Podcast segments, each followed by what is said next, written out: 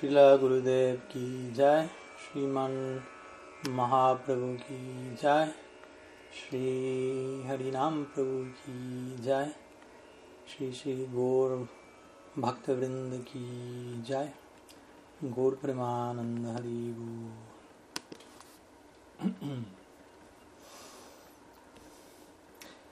Buenas tardes a todos, mis reverencias y muy bienvenidos. Gracias por estar allí presentes.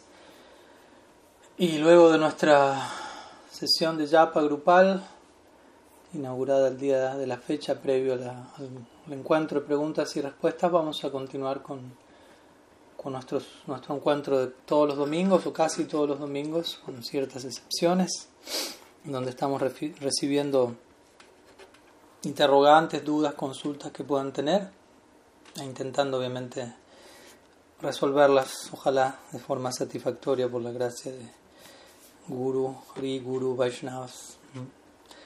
Por lo que no sé si alguien tiene alguna pregunta hoy o algunas, pueden enviarlas, ya sea por escrito, activar el, el micrófono, tomar la palabra y presentarla. También los que deseen pueden activar el video, así también nos, nos vemos, aquellos que puedan, quieran. Pero bueno, ¿alguna pregunta?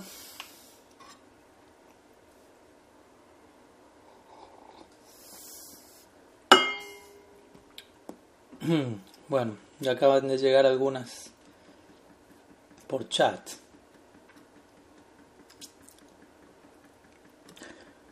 Ok. Si no me equivoco, Er Ángel, sí es. Jai Gurudev Das. Uh, dice, mi pregunta es acerca de la diferencia entre lo que es Gokul y Golok. Inicialmente se habla de que la primera es la manifestación dentro del mundo material de esta última, que es la morada eterna de Sri Krishna en el Nityadam. Pero hace poco supe que, además de esta diferencia preliminar, dentro de Golok Brindavan en el plano trascendental, además, existe una morada más interna llamada Gokul, que entre esas, estas dos la diferencia es que Golok es un sector de Madhurya combinado con Aishwarya, mientras que Gokul en el plano eterno es un sector de Madhurya puro. Que sus diferencias también se debían a la relación entre Parakiya y Swakiya de la pareja divina y que además de esto, y que además de esto, dependiendo del énfasis del sadhana, uno se proyectaba a una de las dos. ¿Podría explicarnos, por favor, más acerca de este tema de las diferencias entre el Gokul y Golok en el plano eterno? Si es posible también, ¿qué significan estos términos cuando hablamos de Brindavan, Braj, etc.? Y por último, ¿cómo sabemos, hacia, ¿cómo sabemos hacia qué sector nos estamos dirigiendo según nuestra práctica? Muchas gracias y perdón lo extenso de la pregunta. Perdonado. bueno, es una pregunta teológicamente compleja para quizás aquellos que están familiarizándose gradualmente con, con la doctrina Gaudiya Vedanta, pero vamos a intentar responderla, introducir un poco las, las ideas presentes en la pregunta. Antes de, de, de responder la pregunta, vamos a explicar la pregunta y luego intentarla responder brevemente. Eh, como pueden imaginarse o quizá ya sepan, o quizá ninguna de las dos cosas y se estarán enterando ahora, pero dentro del horizonte teísta, Vaishnava, existe un sinfín de posibilidades. Nos, y no, interesantemente esto se extiende no solo hacia lo que es el Parabyom o el Nityadam, como aquí se lo llama, o, o el plano eterno, llamémoslo así, lo que a veces se conoce como el mundo espiritual, sino incluso esas posibilidades tienen su extensión, su expresión por estos lados, aquí en el, en el planeta Tierra, digámoslo así. Por empezar, en el mundo espiritual se concibe esta posibilidad, ¿no? No solamente existe un planeta, no solamente existe un aspecto de Dios, como quizás en muchas doctrinas eh, se concibe. Obviamente, quizás sí hay un foco central en cada escuela, pero dentro del Vaishnavismo y especialmente del Vaishnavismo Gaudiya, se contempla la oportunidad de infinitos planos, de hecho. Bhagavatam dice, ¿cuántos planos hay allí? ¿Cuántos planetas? Estamos hablando de planetas, planos de conciencia. ¿Mm? Tratemos de cuidarnos, no concebir esto de forma tridimensional. ¿Mm? qué ancho, qué alto, qué profundo, etc. ¿no? Es un traslado de conciencia a un, a, a un enfoque en particular. Y Asankhya, el Bhagavatam dice, Asankhya, existen incontables planetas espirituales. El, mundo espiritual, de hecho, se llama Vaikuntha, ¿no? en términos generales, Vaikuntha. Vaikuntha significa sin límites, por lo tanto, sería un poquito contradictorio decir, bueno, entramos a Vaikuntha y solamente hay un planeta con solamente una expresión de la divinidad allí presente, nada más. Automáticamente le tenemos que cambiar el nombre al lugar, porque ya, ya, empezamos a, a, a, posicionar, a imponer ciertas limitaciones sobre el plano ilimitado. En el Brihad Bhagavatamrita, entre otras obras, se describe claramente todo este horizonte teológico a través de lo que es, por ejemplo, el viaje de Gopakumar, y cómo él va atravesando diferentes moradas, no solo a nivel espiritual, incluso a nivel material, diferentes moradas, no solo planeta Tierra, planetas eh, compuestos predominantemente de, de, materia psíquica, ¿no? elemento mental, elemento intelectual, ilimitadas capas, ¿no? llanas, satyas, tapa, etc. ¿no? eventualmente atravesando la efulgencia indeterminada al absoluto y entrando en diferentes gamas de posibilidad espiritual, ¿no? Vaikuntha, Ayodhya, Dwarka, Mathura, Brindavan.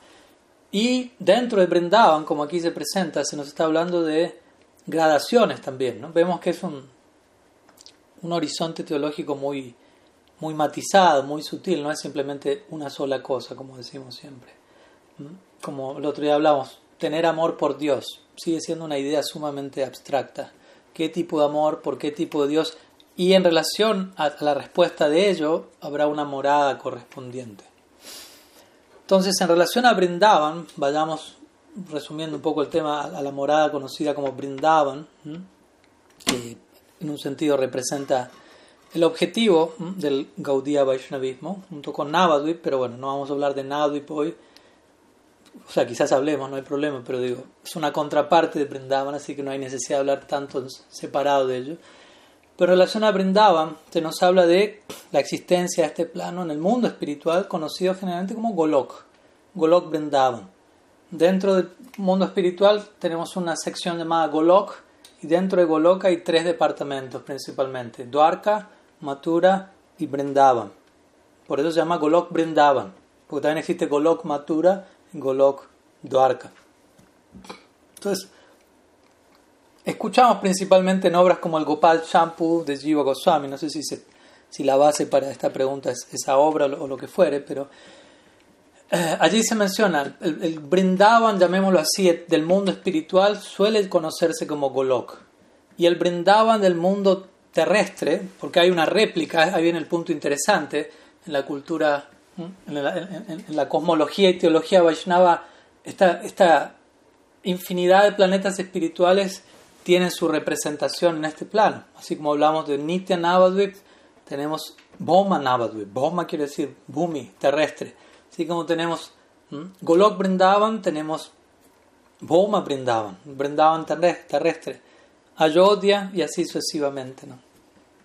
Al menos en, este, en estas direcciones, estos tres lugares que tienen que ver con, con Nara Lila, que quiere decir pasatiempo del Ser Supremo en términos semejantes a la vida humana.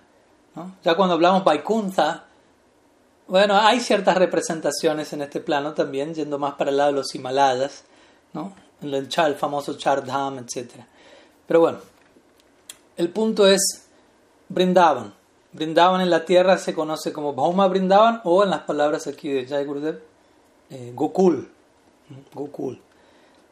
Ahora aquí quiero aclarar algo, ¿no? No, no, como ya lo aclaré varias veces no nos apeguemos demasiado a la utilización de ciertos términos, porque muchas veces ese mismo término se utiliza para indicar otra cosa. A veces, generalmente, Golok significa Brindavan en Vaikunta, en el mundo espiritual, y Gokul significa Brindavan en la tierra. Pero en otras ocasiones son intercambiables y Gokul va a ser el Brindavan trascendental y principalmente. No tanto Golok aquí, pero principalmente Gokul allá. Y obviamente la pregunta incluye esta idea se habla de un Gokul dentro de Golok. Pero, menciona, pero también lo que menciona es que a veces Gokul se refiere a todo Brindavan. Pues las palabras hablan de esto, Gokul, Golok, planeta de Go, planeta de vacas, básicamente significa lugar de vacas, ¿no? lugar de pastores, donde predomina una dinámica pastoril, digamos así. Entonces lo que a veces menciona es que dentro de Golok existe algo llamado Gokul, como refiriéndose a una sección todavía más, ya de por sí Golok Brindavan es algo, eh, Golok ya es algo, Golok Brindavan es algo más íntimo y dentro de Golok Brindavan se nos habla de un Gokul Brindavan el mundo espiritual, que es aún más íntimo. Otra expresión que a veces utiliza para esto es Antar Mandal y Bahir Mandal. Mandal es como círculo y Antar es como interno y, y Bahir es externo. Entonces, círculo interno, círculo externo. Por ejemplo, el, caso que se cita a veces es el de Putana.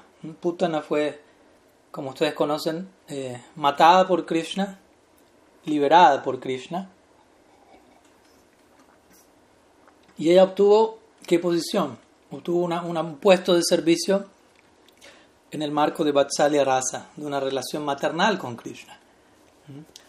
Ahora lo que se menciona es que, aunque Krishna le concedió a Putana Kripa Siddhi, o perfección absolutamente obtenida por misericordia sin causa, o sea, porque, como sabemos, si hay un ejemplo de, de liberación antojadiza por parte de Krishna, es el de Putana. ¿no? Putana no hizo mérito alguno para llegar a Golok Vrindavan, bien hizo todo el mérito en la dirección opuesta, y aún así Krishna le concedió semejante logro. Pero se dice que la posición que ella obtuvo en Brindavan fue en las afueras de este Golok, no en Gokul, no en la sección interna, sino en la sección externa. Y de vuelta, cuando yo digo interno, externo, círculo este, círculo aquel, tengamos cuidado de no concebirlo en términos geográficos. Como que estoy parado en el medio y camino un poco más para afuera y allí está pasando eso otro. Y el problema es ese, que hasta un punto podemos evitar hacer eso porque estamos acostumbrados a entenderlo todo tridimensionalmente. Entonces, por eso hasta un punto a veces podemos eh, capturar toda esta idea a través de, un proceso racional. Como una vez le preguntaron a Sila Prabhupada, creo que ya contesta esta historia, ¿no? Le preguntaron, le estaban preguntando demasiado acerca de estas cosas demasiado, no estoy diciendo que esto sea demasiado, pero estaban insistiéndole bastante y él terminó concluyendo y les dijo al discípulo, le estaban preguntando acerca de allá, qué estaba pasando allá de esta manera y de esta otra forma, y Prabhupada les dijo, ¿por qué no vas hasta allí tú mismo y lo averiguas por, por tu propia cuenta? Le dijo. ¿Mm? Como diciendo, hasta un punto lo vas a poder terminar de, de capturar. Entonces, lo que se explica es, sí, existe una cierta existe la posibilidad, digámoslo así, de que ciertos devotos, de acuerdo al tipo de práctica que han tenido, al tipo de asociación que han recibido, al tipo de samskaras de los cuales se han embebido, a las impresiones devocionales que han incorporado vida tras vida, eso va a ir formando en ellos una determinada, un, determinado humor de servicio que va a corresponder, como digo, con un objeto del afecto y con un determinado escenario que tenga que ver con ese humor. Y de vuelta, Brindavan no es eh, blanco y negro, por decirlo así. Es todo un caleidoscopio de posibilidades. hay gradación, hay niveles, no es solamente una cosa u otra. De vuelta, en un comienzo quizás ya para nosotros es suficiente. El otro día, el otro día me escribía un devoto y me decía, uy, Maharaj, estoy teniendo un poco de, de problemas con con procesar toda esta idea de Vaikunta, Yodhya, Dwarka, Matura, Brindavan, ¿no? Como que ya eso le estaba dando dolor de cabeza, ¿no? Quizá algunos de ustedes también, recuerdan que le estoy viendo la cara por el video, ¿no?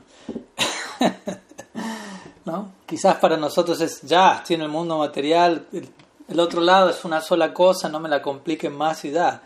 Pero el punto es que la realidad no es tan...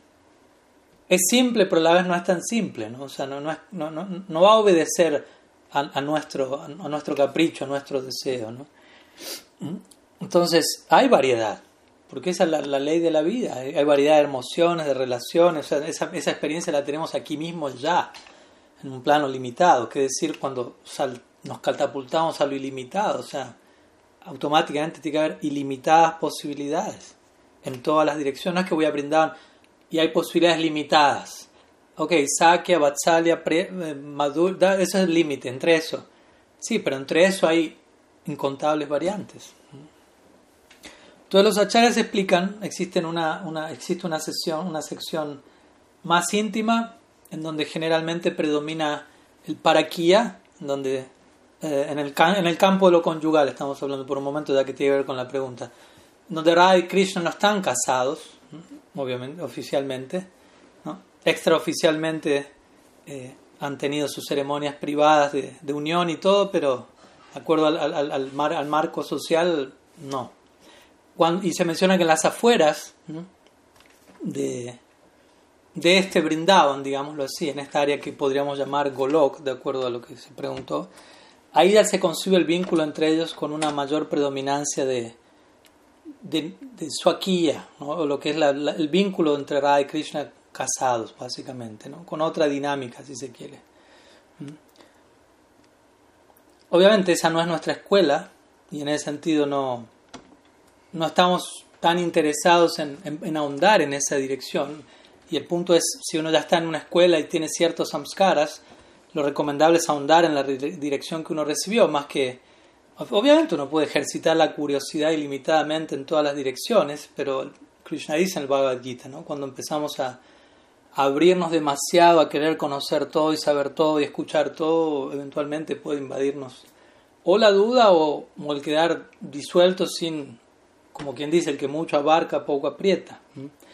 Al menos eso lo dicen en Argentina, no sé en sus respectivos países, pero...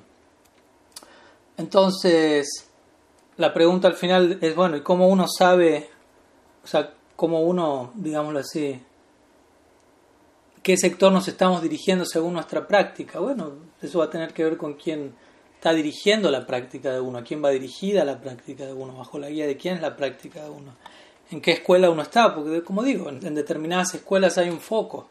¿no? A Brindaban, a otra sección fuera de Brindaban, a diferentes secciones dentro de Brindaban, y en ese marco diferentes tipos de relaciones. O sea, hasta un punto tenemos que obsesionarnos con con, digámoslo así, controlar el resultado final del producto eh, y, entender que hemos sido por la gracia de Krishna, como escribimos hace una semana, y, de su Kripa Shakti, de sus agentes, ha llegado a nosotros un determinado tipo de asociación que ha tocado nuestro corazón de una manera y, y, uno va a irse lo más probable en esa dirección, en la dirección que los guías, los guardianes de uno estén proyectando.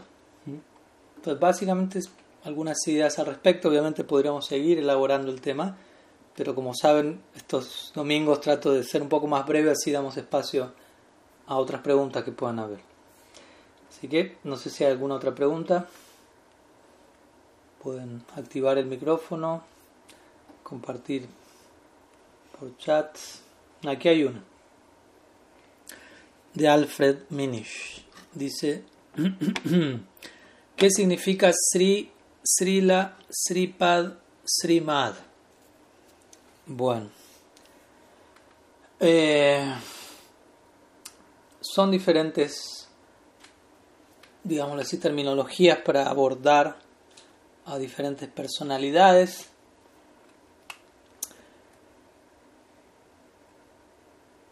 Eh, todas ellas incluyen la palabra Sri, como verán, ¿no?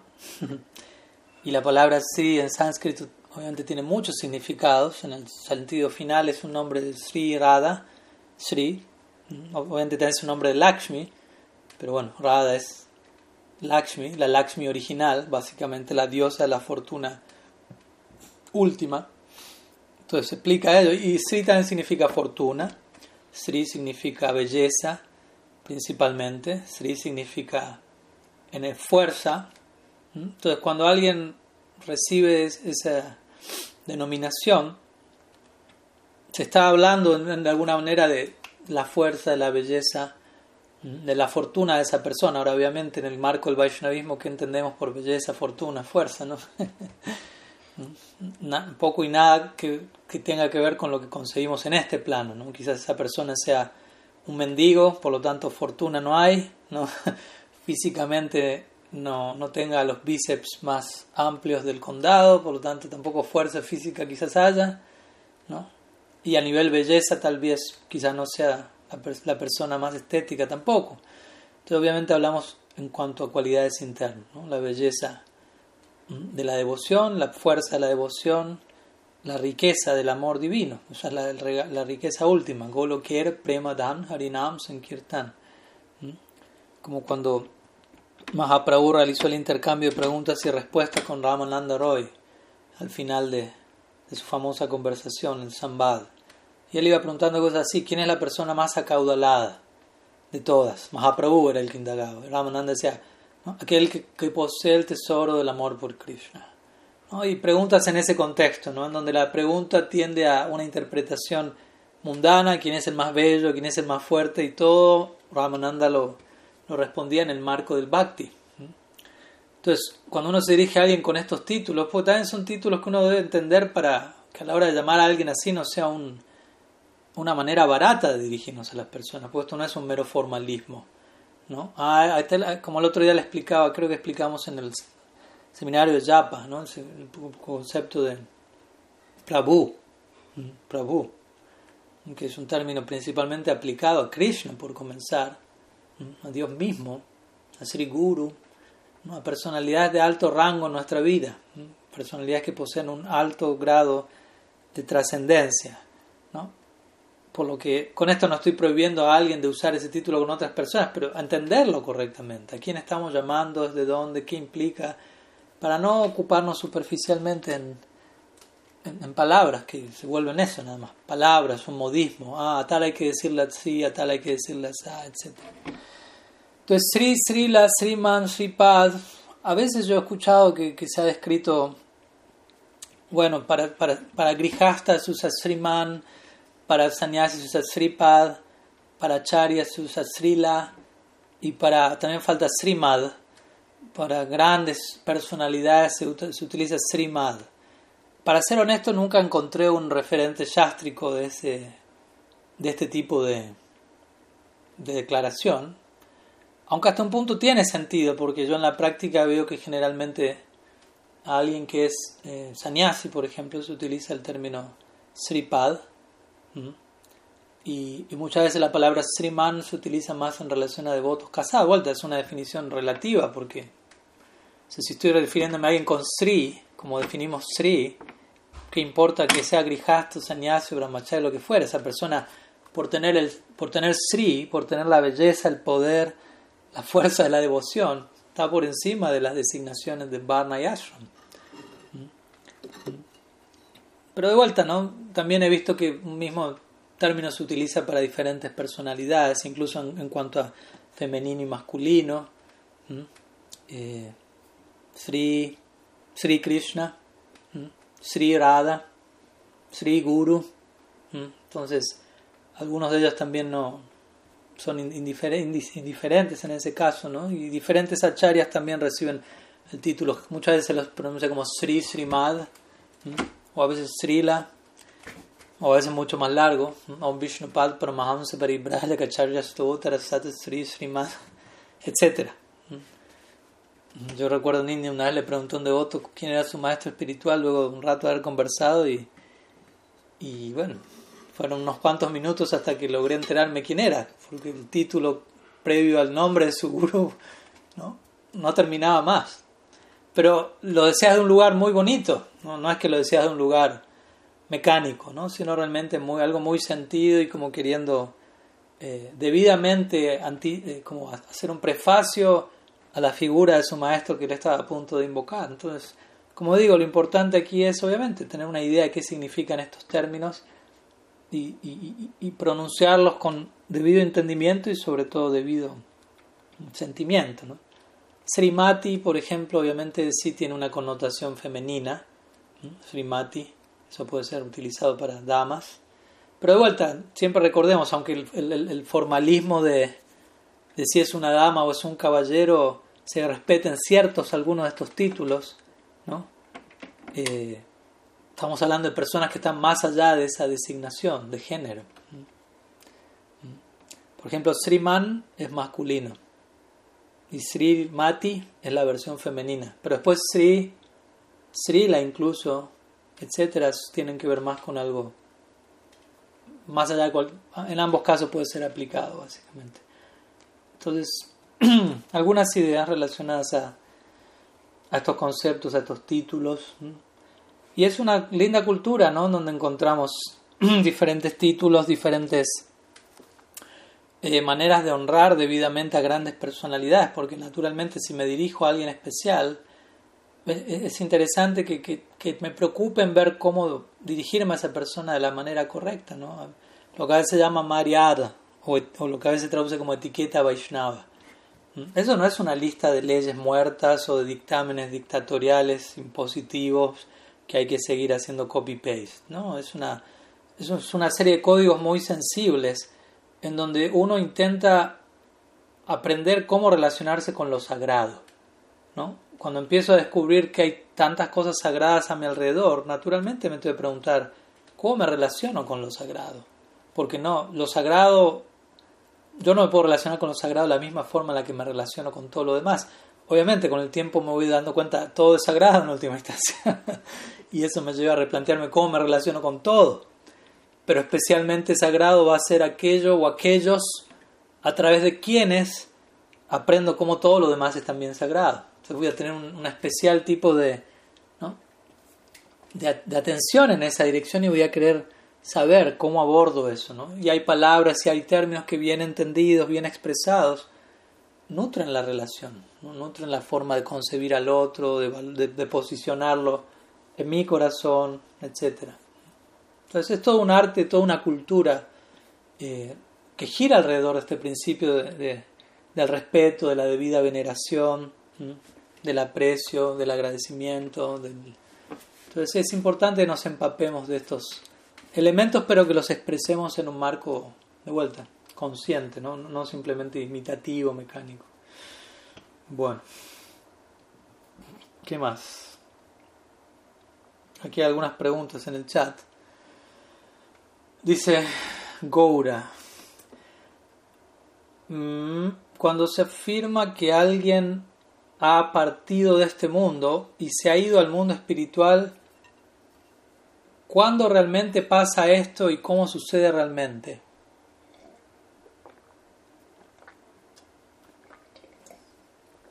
Hmm. Bueno,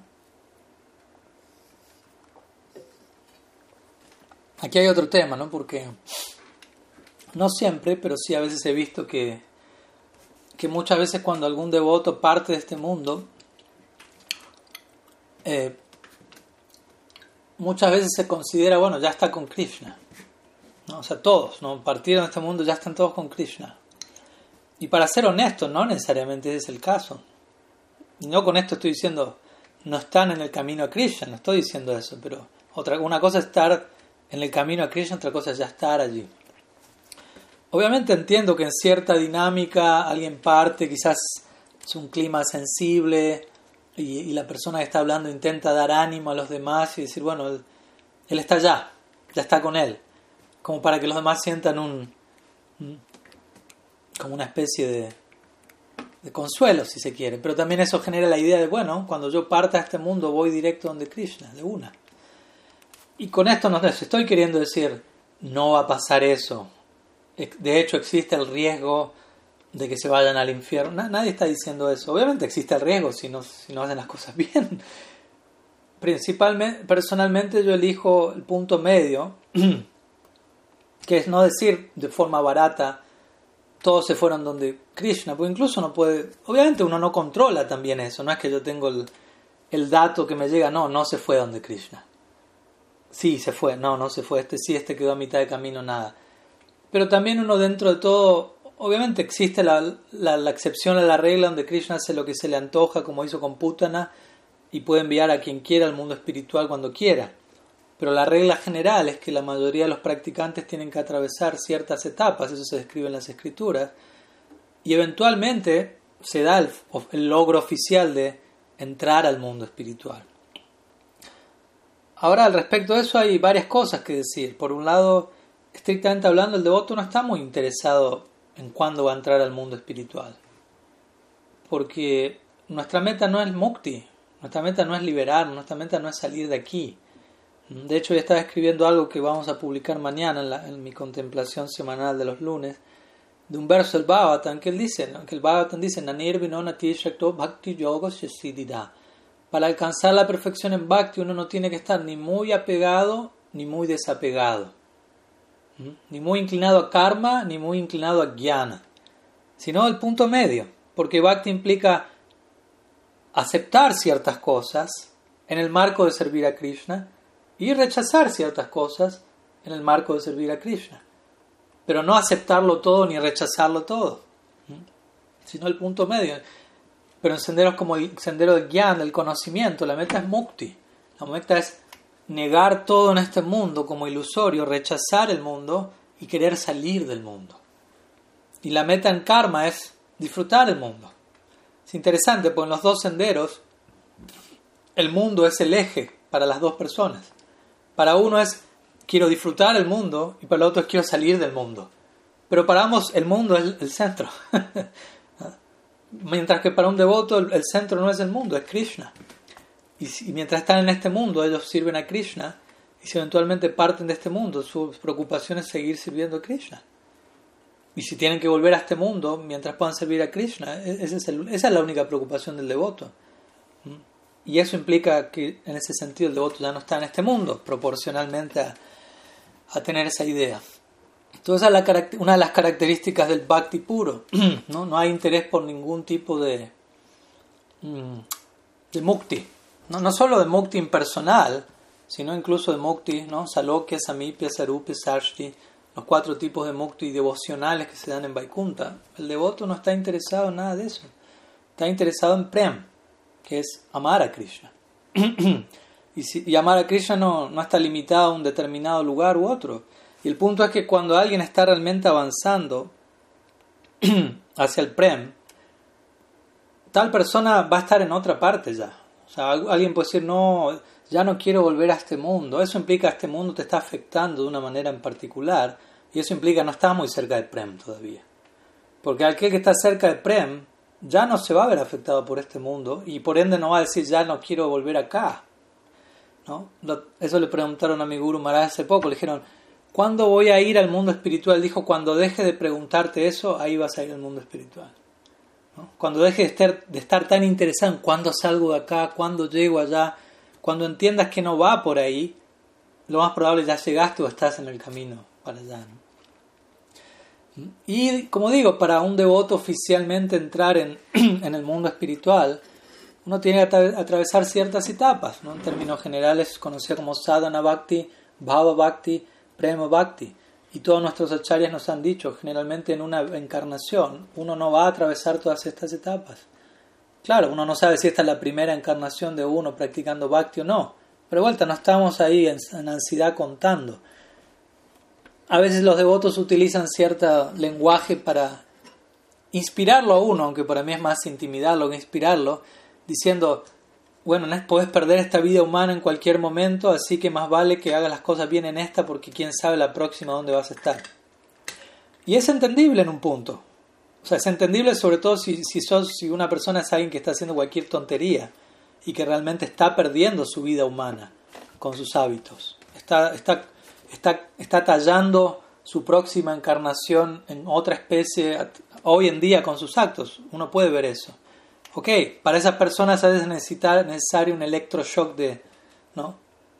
Mirá que te va a pasar esto, cuidado, un poco de miedo, uff, a veces uno aprende con eso.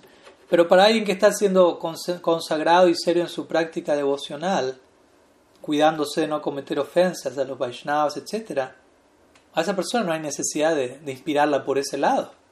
Porque esa persona ya está haciendo las cosas bien y de seguro esa persona va a continuar avanzando hacia la meta vida tras vida hasta que llegue a la meta. No hay obstáculo para eso. Krishna dice el Bhagavad Gita. No hay obstáculo.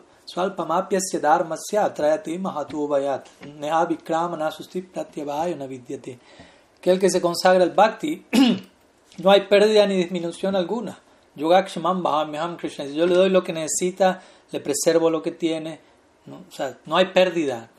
Excepto, obviamente, de vuelta, si uno incurre en la parada, otro departamento.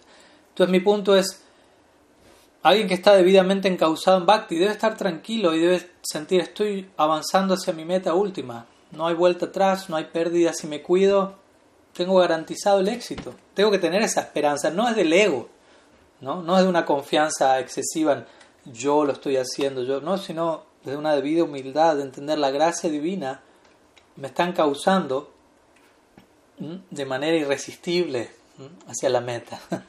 simplemente me tengo que dejar llevar, como diría también mi Guru Maharaj. ¿no? Es como alguien está subiendo, quiere llegar a la meta, él compara la meta, llegar a la meta como atravesar toda una montaña. Hace poco subimos un clip al respecto. ¿no? Y, la primera parte del proceso es subir la montaña, ir en subida, ¿no?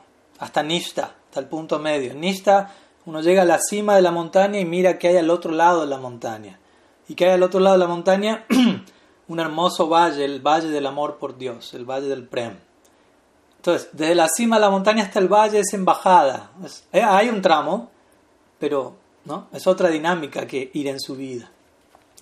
Y incluso cuando vamos en subida, él dice, uno de los habitantes de, ese otro lado, el valle del Prem, nos han tirado una soga y nos dijeron, átatela a la cintura, y ellos están tirando para, para subirnos, ni siquiera tenemos que hacer tanto nosotros. Lo único que no tenemos que hacer es cortar la soga, sería la cosa más estúpida que podríamos hacer, que es atentar contra, contra el rescate del otro. Entonces, si no hacemos eso, que implicaría a parada, atacar lo que me está salvando, si no hago eso, el éxito está garantizado. De vuelta, puede tomar una, dos, tres encarnaciones. ¿Qué son una, dos o tres encarnaciones? Una vez en la semana dijo eso. Alguien le preguntó, ¿cuánto, ¿cuánto vamos a tardar para llegar a la meta última, Golok Brindavan? Dijo, dos, tres vidas. Y el devoto se escandalizó.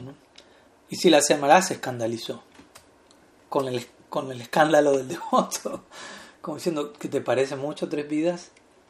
Brahmanda Brahmite Kona Bhagavan Jiva Guru Krishna Prasade Pai El alma viene vagabundeando, vagando, divagando vida tras vida por la creación de Brahma, por incontables nacimientos. No hay un inicio a nuestro viaje, no hay un inicio a nuestro condicionamiento, a nadie karma. No hay un punto de comienzo. Estamos vagando por el universo material sin inicio. Imagínense. Y de repente en dos tres vidas usted puede alcanzar un lugar como Golok Brindavan, no cualquier lugar. O sea, yo creo que se nos tiene que caer la cara de vergüenza de estar pagando tan poco, más que escandalizarnos. Tres vidas. Quizás nos podemos escandalizar por, por cuán poco se nos está pidiendo. Entonces, digo todo esto porque, de vuelta, ¿no? Hay un proceso. Entonces, si un devoto partió de este mundo y notoriamente ese devoto no estaba ni en Bhava Bhakti ni en Prema Bhakti, sino mucho menos, mucho más abajo, yo cuestiono que esté en Golok Brindavan. Y aparte, un último punto, y pasamos a la próxima pregunta, es que a veces el, proceso no se da inmediatamente, no es que alguien parte de este mundo y ya fue transferido inmediatamente allá. Lo que explica Vishwanath Chakravarti Thakur en el Raga Chandrika es un devoto en esta vida como mucho llega a Prema o sea, como mucho, la etapa última. Pero Prem tiene toda una serie de etapas de subdesarrollo. Sneha, Man, Pranay, Raga, Nurag, Bhav, Mahabhav, dependiendo la relación que uno esté cultivando con Krishna. Entonces, para seguir refinando ese sentimiento, se dice que eso es tan intenso que se necesita otro cuerpo y nacer, y esa persona va a nacer, si alguien en esta vida alcanzó Prem, va a haber un segundo nacimiento antes de entrar a Golok Brindavan. ¿Y ese segundo nacimiento dónde va a ser? En Brindavan, en la Tierra, en aquel planeta Tierra, en aquel universo en el cual Krishna está ejecutando sus pasatiempos en este momento. Krishna siempre está ejecutando sus pasatiempos en algún planeta Tierra de algún universo, así como en, cual, en alguna parte del planeta Tierra siempre son las 12 del mediodía, por decirlo así. El Sol siempre está en esa posición en alguna parte. Ok, Krishna siempre está ejecutando su lila terrestre en algún planeta Tierra de algún universo. Con esto me imagino entenderán que hay más de un universo y más de un planeta Tierra. De vuelta, no traten de capturarlo entre sus dos oídos porque el humo va a empezar a, salir. Entonces, el punto es este, un devoto en esta etapa llega hasta Prem, eso se conoce en sánscrito como Swarup Siddhi. O la perfección de la propia identidad ahora aquí. Luego uno nace en ese brindaban terrestre y nace en el vientre de una gopi, o sea, uno nace en brindaban, como en medio de los asociados eternos de Krishna que están acompañando a Krishna en su lila terrestre. O sea, se imaginarán los samskaras que uno recibe desde el vientre allí. O uno ya viene con prem incluido y nace en el vientre de una gopi en Brindavan y cuando nace, sale de ese vientre empieza a tener sadhusanga. ¿Y cuál es el sadhusanga? Rupa Manjari, Lalita Saki, Madhu Mangal, Sudam, Yashoda, Nanda Maharaj, desde el, desde el día uno. Entonces, ese tipo de entorno tan poderoso termina de refinar la emoción particular de uno con la cual uno termina de, de capacitarse, llamémoslo así, para luego de ese nacimiento entrar en Golok Vrindavan. Entonces, incluso en el caso de alguien que ya alcanzó Prem, no es que partió de este mundo y ya fue allá. Hay un nacimiento más, pero de vuelta, en el Krishna Lila en la tierra, no es nada indeseable. Y de allí Golok Vrindavan. Entonces, ¿qué decir alguien que ni alcanzó Prem, que ni alcanzó Bhav, que con suerte alcanzó Nishta, con suerte, y decir, ah, se fue con, está con Krishna en el mundo espiritual ya? Es más una estrategia de prédica o a veces es una más una concepción sentimental con lo que uno intenta tratar también de autojustificarse baratamente. Si no, no, ya se fue al, al, cielo y a mí me va a pasar lo mismo cuando a mí me toque. Y no quiero pensar más porque si no me doy cuenta que tengo que hacer ciertas cosas para que eso pase. Pero sí, tengo que hacer ciertas cosas para que eso pase. Entonces, en ese sentido, considero que es importante ser más realista y que ese realismo no sea desanimante en absoluto, sino todo lo contrario. Si, si, algo, si ser realistas a nivel espiritual nos desanima, entonces no estamos tan bien parados, sinceramente. No simplemente queremos un, un discurso que endulce nuestros oídos y, y, la vida espiritual es para salir de todo engaño. en fin, algunas ideas. Continúo, hay algunas preguntas.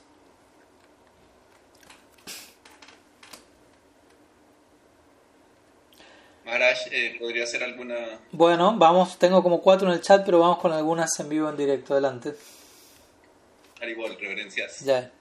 Eh, es una pregunta que yo le había hecho por mensaje. Eh, Cierto. Bueno, eh, sí, no estoy seguro, digamos, de la pregunta, entonces ahí perdonará. Adelante, adelante.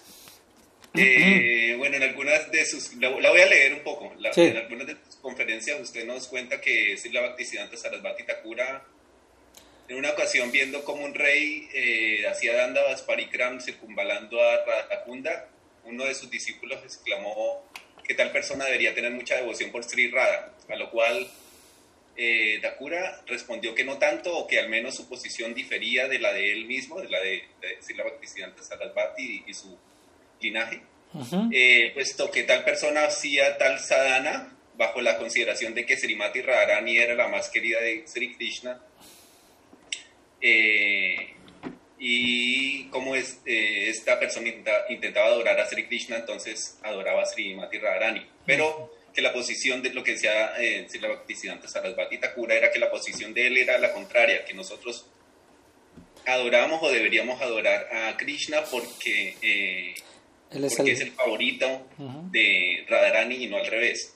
ujú. Eh, en relación con esto, mi pregunta es que en algunas ocasiones sobre la base de esta idea y de otras también conectadas, como el hecho de que la verdad más elevada es zigzagueante y que no es precisamente directa sino indirecta, a veces he pensado y, y quizás sentido que podría ser que Sri Krishna sea de cierta forma la expansión de Srimati y Radharani. Que la fuente de Krishna, quien es la fuente de todo, sea Sri Radha y no al contrario, pero que esto no se pueda entender fácilmente y que por eso las escrituras hablan de la otra forma. Desde ya me temo que quizás pueda pensar que esto pueda ser una descualificación, pero me gustaría saber su parecer y si de pronto hay textos que me puedan iluminar acerca del tema. Sí. Le escribí.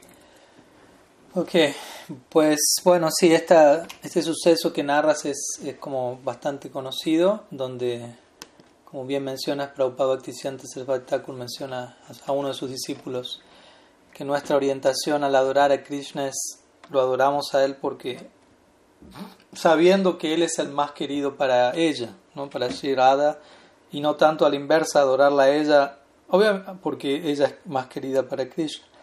Obviamente hay, hay, un, hay un, una concepción teológica ahí muy profunda y, y si la Prabhupada Bhaktisiddhanta, uno tiene que entender quién es Prabhupada Bhaktisiddhanta también en su mundo interno, ¿no? Él es Nayanamana- Nayanamani Manjari, ¿no? Ella es, su identidad interna es ser una Manjari, que quiere decir una sirvienta íntima de Srimati Radharani, ¿no? No voy a entrar en detalle con toda esa galaxia de de realidades, pero básicamente una manjari es, es la proyección central de servicio que, que se entrega en la Gaudiya Sampradaya, junto con Priya, Priyanarma Sakya en cierta medida, pero principalmente lo que predomina es el servicio a Sri Radha, en lo que se conoce como Radha Dasyam. Entonces, naturalmente, para una manjari, estamos aquí hablando dentro del marco del lila, eh, obviamente una manjari no es que desprecie a Krishna o que no le causa gracia ni nada. La, la, la, psicología de una manjari es tratar de unir a Radha Krishna, ¿no? que se llama Yugal Bhajan. ¿no? Yugal quiere decir pareja o un par, los dos.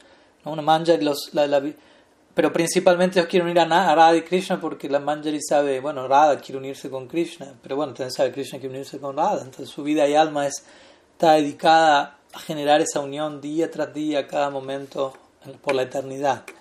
Entonces, ese, pero de vuelta, la Radha Snehadika es la, la, psicología del Manjari, quiere decir, se ve más inclinada hacia Srimati Radharani que hacia Sri Krishna, es su sirvienta personal.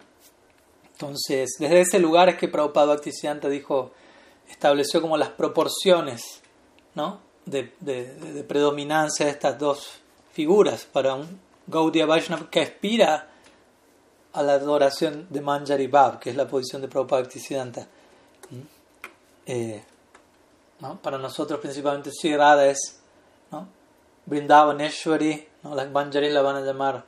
Eh, Praneshwari, Takurani, eh, tantos nombres que indican la, supremacía de ella incluso por sobre Krishna. Un nombre de Shirada es Jayasri, ¿no? Jayasri, Jaya quiere decir victoria.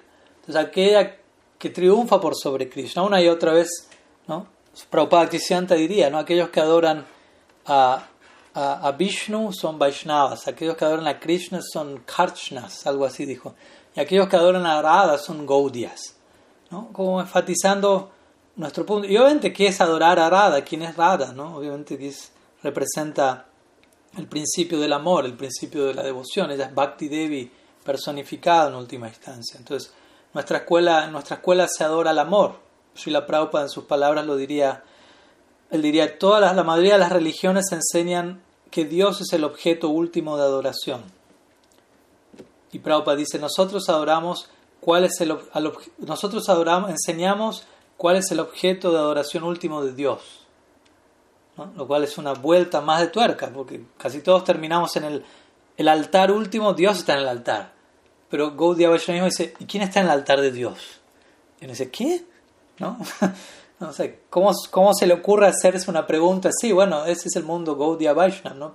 Son preguntas que que solamente a Dios se le pueden ocurrir hacerse, básicamente. y son reveladas a nosotros, obviamente, por su gracia. Entonces, considerando eso y, tu punto eh, al final que tú mencionas, ¿será que Krishna es una expansión de Radha y no viceversa? Bueno, vamos, sí, vamos a hablar un poco más técnicamente porque el término expansión se conoce como prakash y estrictamente hablando, en ninguna parte se menciona que Radha es una expansión de Krishna. Porque cuando hablamos de expansión estamos hablando de un mismo tatua. ¿no? Tatua es una palabra imposible de traducir a, cualquier otro idioma, pero en pocas palabras se refiere a un, a un tipo de realidad, a una categoría de realidad. Entonces, generalmente se habla de Vishnu Tattva y por otro lado se habla de Shakti Tattva.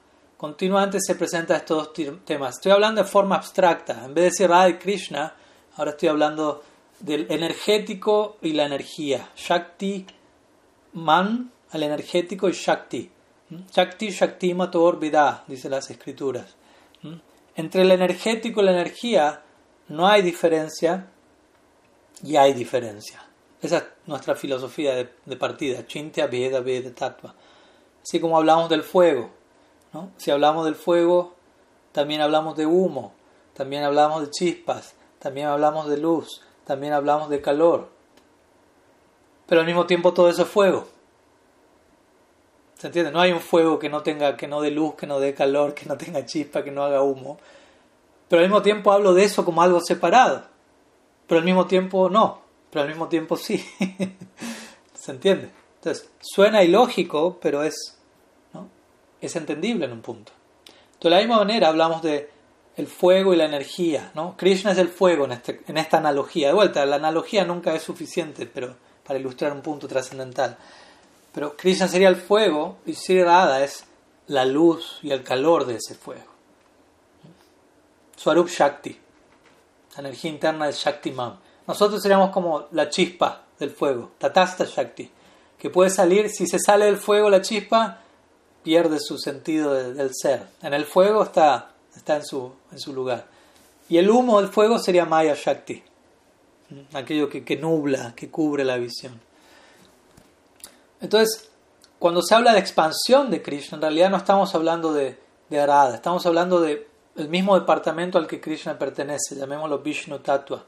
¿No? Por ejemplo, tenemos a Krishna, se dice la primera, esto se explica en el Chaitanya Charitamrita eh, en el capítulo 5, cuando Krishna Das Kaviraj Goswami describe, por ejemplo, la posición ontológica de Nityananda Prabhu, quien es Balaram. Y Balaram es quien? La primera expansión de Krishna. Vaibhav Prakash. Y hay diferentes tipos de expansiones. ¿no? De vuelta, es todo un lenguaje técnico que no, no los voy a torturar demasiado ahora, un poco sí, pero no tanto. Entonces, para que algo sea una expansión, tiene que ver con... O sea, aquí estoy hablando en términos de diversidad. Tenemos Shakti Man y tenemos Shakti. En un sentido, o sea, entendamos este punto, la ecuación de Achintya Veda Veda Tatua de unidad e indiferencia a la vez, simultánea e inconcebible. Si hablo, si me concentro en el lugar de Abed, Abed quiere decir no diferencia. Desde el lado de no diferencia, todo es Krishna. O sea, todo es una misma cosa. Todo está internamente conectado. Nosotros, el mundo, Radha, Cristo, todo es una cosa, ¿no? Todo está íntimamente. Y si hablo de diferencia, obviamente ahí empiezo a contemplar. Hay Shakti Mam, hay Shakti, y dentro de Shakti hay diferentes Shaktis, y dentro de Shakti Mam hay expansiones, y empieza todo el despliegue de diversidad y variedad que conocemos. Pero al mismo tiempo hay unidad subyacente a esa diversidad. No es una diversidad caótica, sin propósito, eh, aleatoria, que no tiene ningún punto de interconexión, pero tampoco es una unidad eh, radical como la que propone Sankaracharya, que en última instancia todo culmina en Brahman y no hay nada más bajo ninguna circunstancia. Cualquier idea de diversidad es Maya. Ahora es un problema, pues si él dice eso, uno dice, bueno, ¿y qué es Maya si solo hay Brahman? Pero bueno, es otro tema. Entonces, entonces en ese sentido, por un lado, si hablamos de Radha Krishna, hablamos de Shakti y Shaktiman. Entonces, Shakti no es una, una expansión de Shaktiman, son, son dos categorías diferentes, son dos tatuas diferentes. Shakti tatua, Vishnu tatua, Shaktiman tatua, como guste. Y dentro de esas dos Shaktis o departamentos hay expansiones. Krishna, su expansión como Balaram, su expansión como Aniruddha, Pradyumna, etc., Mahavishnu. Y dentro de Radha hay expansiones también. ¿no? Rukmini, Satyabhama, Lakshmi, Gopis. ¿no? Expansiones de el Adi Shakti o del Shakti original. ¿no? Entonces Krishna es Swayam Bhagavan o el, el, el, el, absoluto en su forma original y Radha es Swayam Bhagavati. ¿No? la contraparte femenina, de alguna manera expliquémoslo del absoluto. Ahora la pregunta es, bueno, ¿quién da origen a cuál? Obviamente el punto que vamos a tener que decir primero es ninguno de los dos tiene origen, ¿no? O sea, no hay un, momento en el tiempo donde Krishna se, se, expandió en Radha o Radha se expandió en Krishna o algo así, ¿no? o sea, ahí es donde empezamos a entrar en, a tener que acomodarnos en el marco del tiempo circular que, que se promueve en, en, Oriente, ¿no? y no la, la, estructura lineal que, que, nos acompaña en nuestro ADN occidental. Entonces, obviamente las escrituras se dicen cosas como Eko Bahu Sham, ¿no? el uno deseó volverse eh, muchos, o, a veces interpreta el uno deseó volverse dos. Y diferentes acharyas lo explican de diversas formas, ¿no? como el, el uno absoluto, a veces las escrituras, el Veda habla del absoluto como Brahman, el absoluto el absoluto se expresa en dos formas, Radha y Krishna. ¿no? Y eventualmente uno puede decir, bueno, y Radha y Krishna se expresan, los, el dos, los dos se vuelven uno. ¿no? Uno puede decir nuevamente eso, eso es lo que se menciona en el, en el comienzo del, del Chaitanya Charitamrita también, ¿no? en uno de los famosos versos del Mangala Charan. ¿Mm? Ahí se habla de cómo el uno se volvió dos, el dos se volvió uno, Radha Krishna Pranay Vikritir Ladini Shakti Rashmat, Ikadmanapi Ubi Puradeha Vidangatuto, Chaitanyakyam Pragatam Madhuna Tadvayam Chaikyanaptam, Radha Bhava Dhyuti Shuvalitam Nomi Krishna Swarupam. Este es el verso 5 del Adi Lila, del Chaitanya Charitamrita. Y ahí Krishna Das Kaviraj menciona, cita a Swarup Damodar, que se menciona que él compuso este verso, y él dice que los asuntos amorosos de Radha y Krishna son manifestaciones trascendentales de la, potencia interna de, Bhagavan, y pese a que Radha y Krishna son uno en su identidad, previamente ellos se separaron. De vuelta, previamente no quiere decir en un punto del tiempo. Y ahora estas dos identidades trascendentales se han unido nuevamente en la forma de Sri Chaitanya. Y el mantra culmina ofreciendo reverencias a Mahaprabhu, quien es Krishna mismo con el sentimiento y, y tez de Sri Radha, pese a que es Krishna mismo. Entonces, de vuelta, hasta un punto podemos concebirlo que en algún momento se volvieron dos, luego se volvieron unos. Mahaprabhu existe eternamente. Entonces, Advai Gyan Tattva dice el Bhagavatam en su famoso verso Vadanti Tattva Vidas Tattvam Gyanam Advayam Brahmeti Paramatmeti Bhagavaniti Shabdyate ¿Cuál es la naturaleza de la trascendencia? Advai Gyan Tattva. Quiere decir, es una realidad, una sustancia conformada por conocimiento no dual. O sea, no hay dualidad. Ahora hablamos de Radha y Krishna y parece que hay dualidad, pero no, es dual, no hay dualidad. Radha y Krishna son uno, son el absoluto. En Tattva, una cosa es Tattva, otra cosa es Bhava. Son dos consideraciones muy diferentes. Tattva Vichar y Bhava Vichar o Rasa Vichar. En Tattva tenemos que expresarnos de manera filosófica, metafísica, ontológica, técnica. El absoluto es uno, es indivisible, no dual, etc. Ahora, cuando entramos en la morada del lila, donde se dan movimientos a partir del Swarup Shakti, la energía amorosa, vemos diversidad, movimiento, interacción, cobra otra vida. Pero el tacto sigue estando ahí, la verdad, la unidad subyacente sigue estando ahí. De vuelta, todo esto hasta un punto lo, podemos comprender intelectualmente, aunque obviamente tenemos que alimentar nuestro intelecto lo más que se puede, porque igual requiere ser saciado en cierta medida. Pero así como las escrituras proveen alimento a nuestro intelecto, también proveen medidas de, precaución, de saber hasta dónde alimentar a la bestia y hasta dónde detener el, almuerzo, por decirlo así, abocarnos al vayan para que todo lo demás se, se termine de revelar. Algunas ideas que espero ahí hayan aclarado un poco el panorama. Y bueno, pasemos a las, algunas otras preguntas, las que había en el chat. Nos queda un rato todavía para los que quieran seguir acompañándonos. Lileshwari Mohini Dasi pregunta.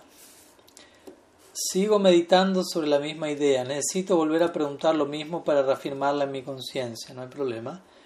La pregunta es, ¿qué recomendaciones me puede dar sobre cómo predicar sobre temáticas espirituales sobre Sri Krishna y Gurudeva Tulananda? Gracias. O sea, Gurudeva Tulananda es su maestro espiritual, claro, para los que... ¿Cómo, cómo hablar acerca del Guru? ¿Cómo hablar acerca de Krishna? ¿Cómo hablar de temáticas espirituales? Pues como digo, no, no, es una pregunta en donde haya una respuesta única, porque predicar implica hablarle a otra persona y todas las personas están en diferentes situaciones. Entonces, primero que nada debo enterarme de dónde está la otra persona parada para saber qué hablar, hasta dónde puedo hablar, hasta dónde puedo hablar de, de acuerdo a la situación del otro y hasta dónde puedo hablar de acuerdo a mi situación, porque también no es que yo pueda hablar de, pueda hablar de cualquier cosa en cualquier medida, ¿no? uno también tiene que saber reconocer sus límites y no aventurarse a hablar de cosas sobre las que uno quizás no tiene conocimiento o experiencia, eso también puede pasar. Está este famoso ejemplo con Srila Siddhar Maharaj, en donde un devoto, eh, ¿no? quería, el devoto estaba intentando hablar de temas muy avanzados, pero no le funcionaba o hablaba de temas muy avanzados de una manera demasiado básica. Entonces él consultó a otro devoto, a un hermano espiritual suyo, cómo hacía Srila Siddhar Maharaj para hablar siempre tanto de temas tan elevados. Y el devoto le dijo, Srila Siddhar Maharaj en general no suele hablar de temas elevados. Él suele hablar de temas muy básicos de la manera más elevada posible. Obviamente él puede hablar de temas elevados si quiere, pero generalmente debido a la audiencia que tiene, suele tocar temas introductorios, pero desde la, desde la forma más profunda. Lo cual eso no es tan fácil tampoco. A veces tendemos a hablar de algo de manera muy básica, ya sea tema introductorio o tema elevado.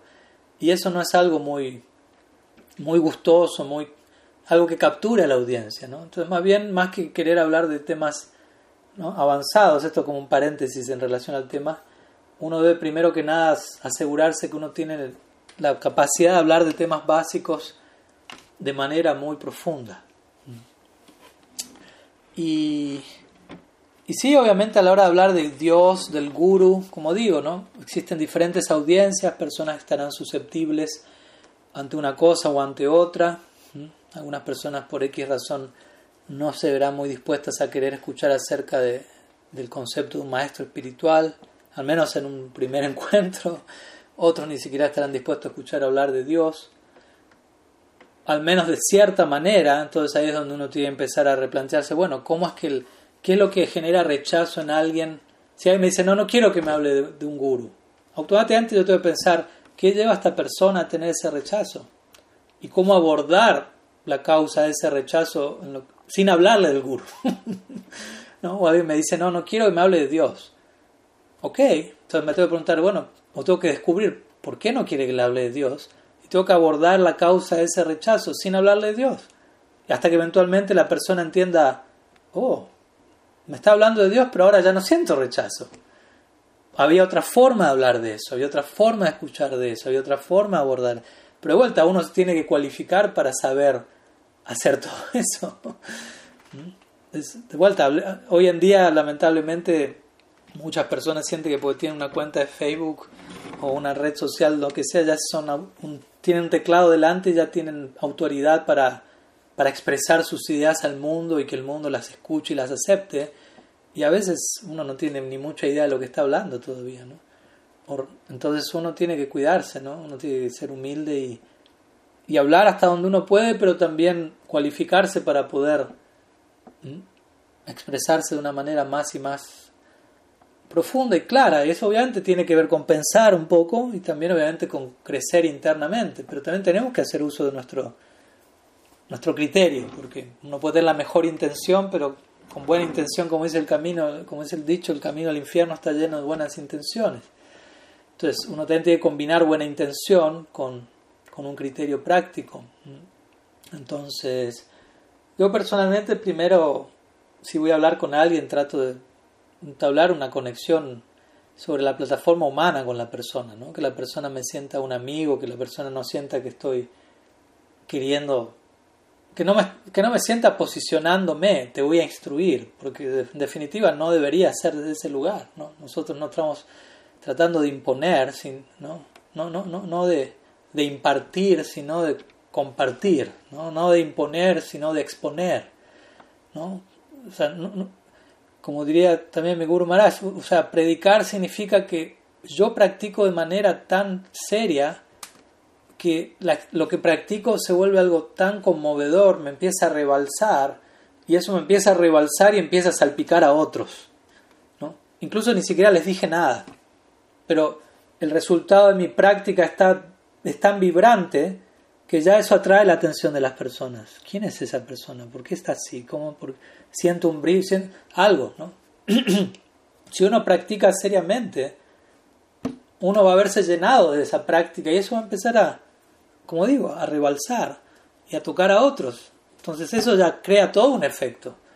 No es solamente tengo que aprender ciertas técnicas, cómo mover las manos para capturar la atención del público, hay detalles relativos así, pero nada de eso va a reemplazar la pureza, ¿no? Como diría Prabhupada, la pureza es la fuerza. Entonces yo diría que esas son las consideraciones más importantes a la hora de, de hablarle a alguien, que hablarle a alguien que sí llegarle al corazón a la otra persona. Entonces yo solamente voy a poder llegar al corazón al otro en la medida que yo estoy, esté cerca de mi propio corazón. Y eso quiere decir practicar. Entonces, si yo practico, estoy lo más cerca posible de quién soy, puedo llegar lo más cerca posible a quién es el otro. Y de vuelta, con, con mucha humildad y queriendo simplemente, en el espíritu de querer dar testimonio del regalo que, que llegó a uno, querer dar testimonio de la gracia que tocó la puerta de uno. Nada más. O sea, no con una expectativa de se tiene que hacer devoto, tiene que pasar esto, tiene que pasar esto otro, no con el, con, con el mando de control en la mano, sino siendo humilde instrumento como, bueno, si, si Krishna desea tocar a esa persona, lo hará, y si no, por X razón, no, ahora, nunca, quién sabe, cada, cada, cada alma está en su viaje, ¿no?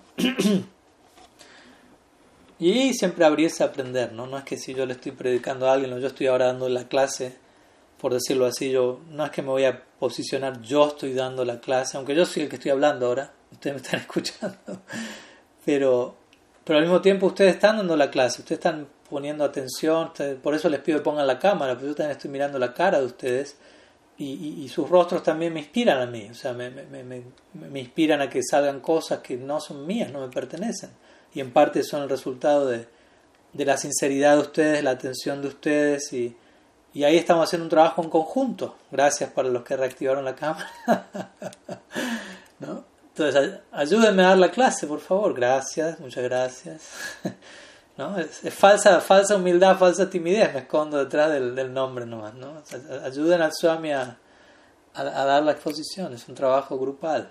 Entonces, desde ahí tenemos que, vivirlo. ¿no? Y si sale algo interesante que yo dije de vuelta, no, no, soy, no soy propietario de eso. En la prédica va a pasar eso. Va a haber momentos muy lindos que, que en la medida que uno se adueña de esos momentos, la magia se pierde.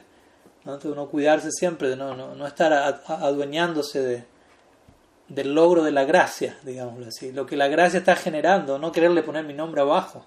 ¿no? Ahí se arruiné toda la fiesta, digámoslo así.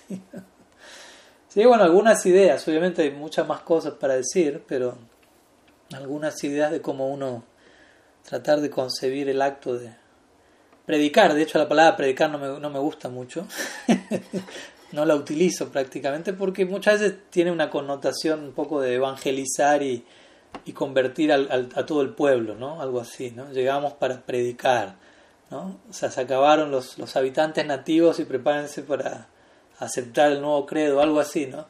Trae, tiene connotaciones generacionales en el ADN de, muchos.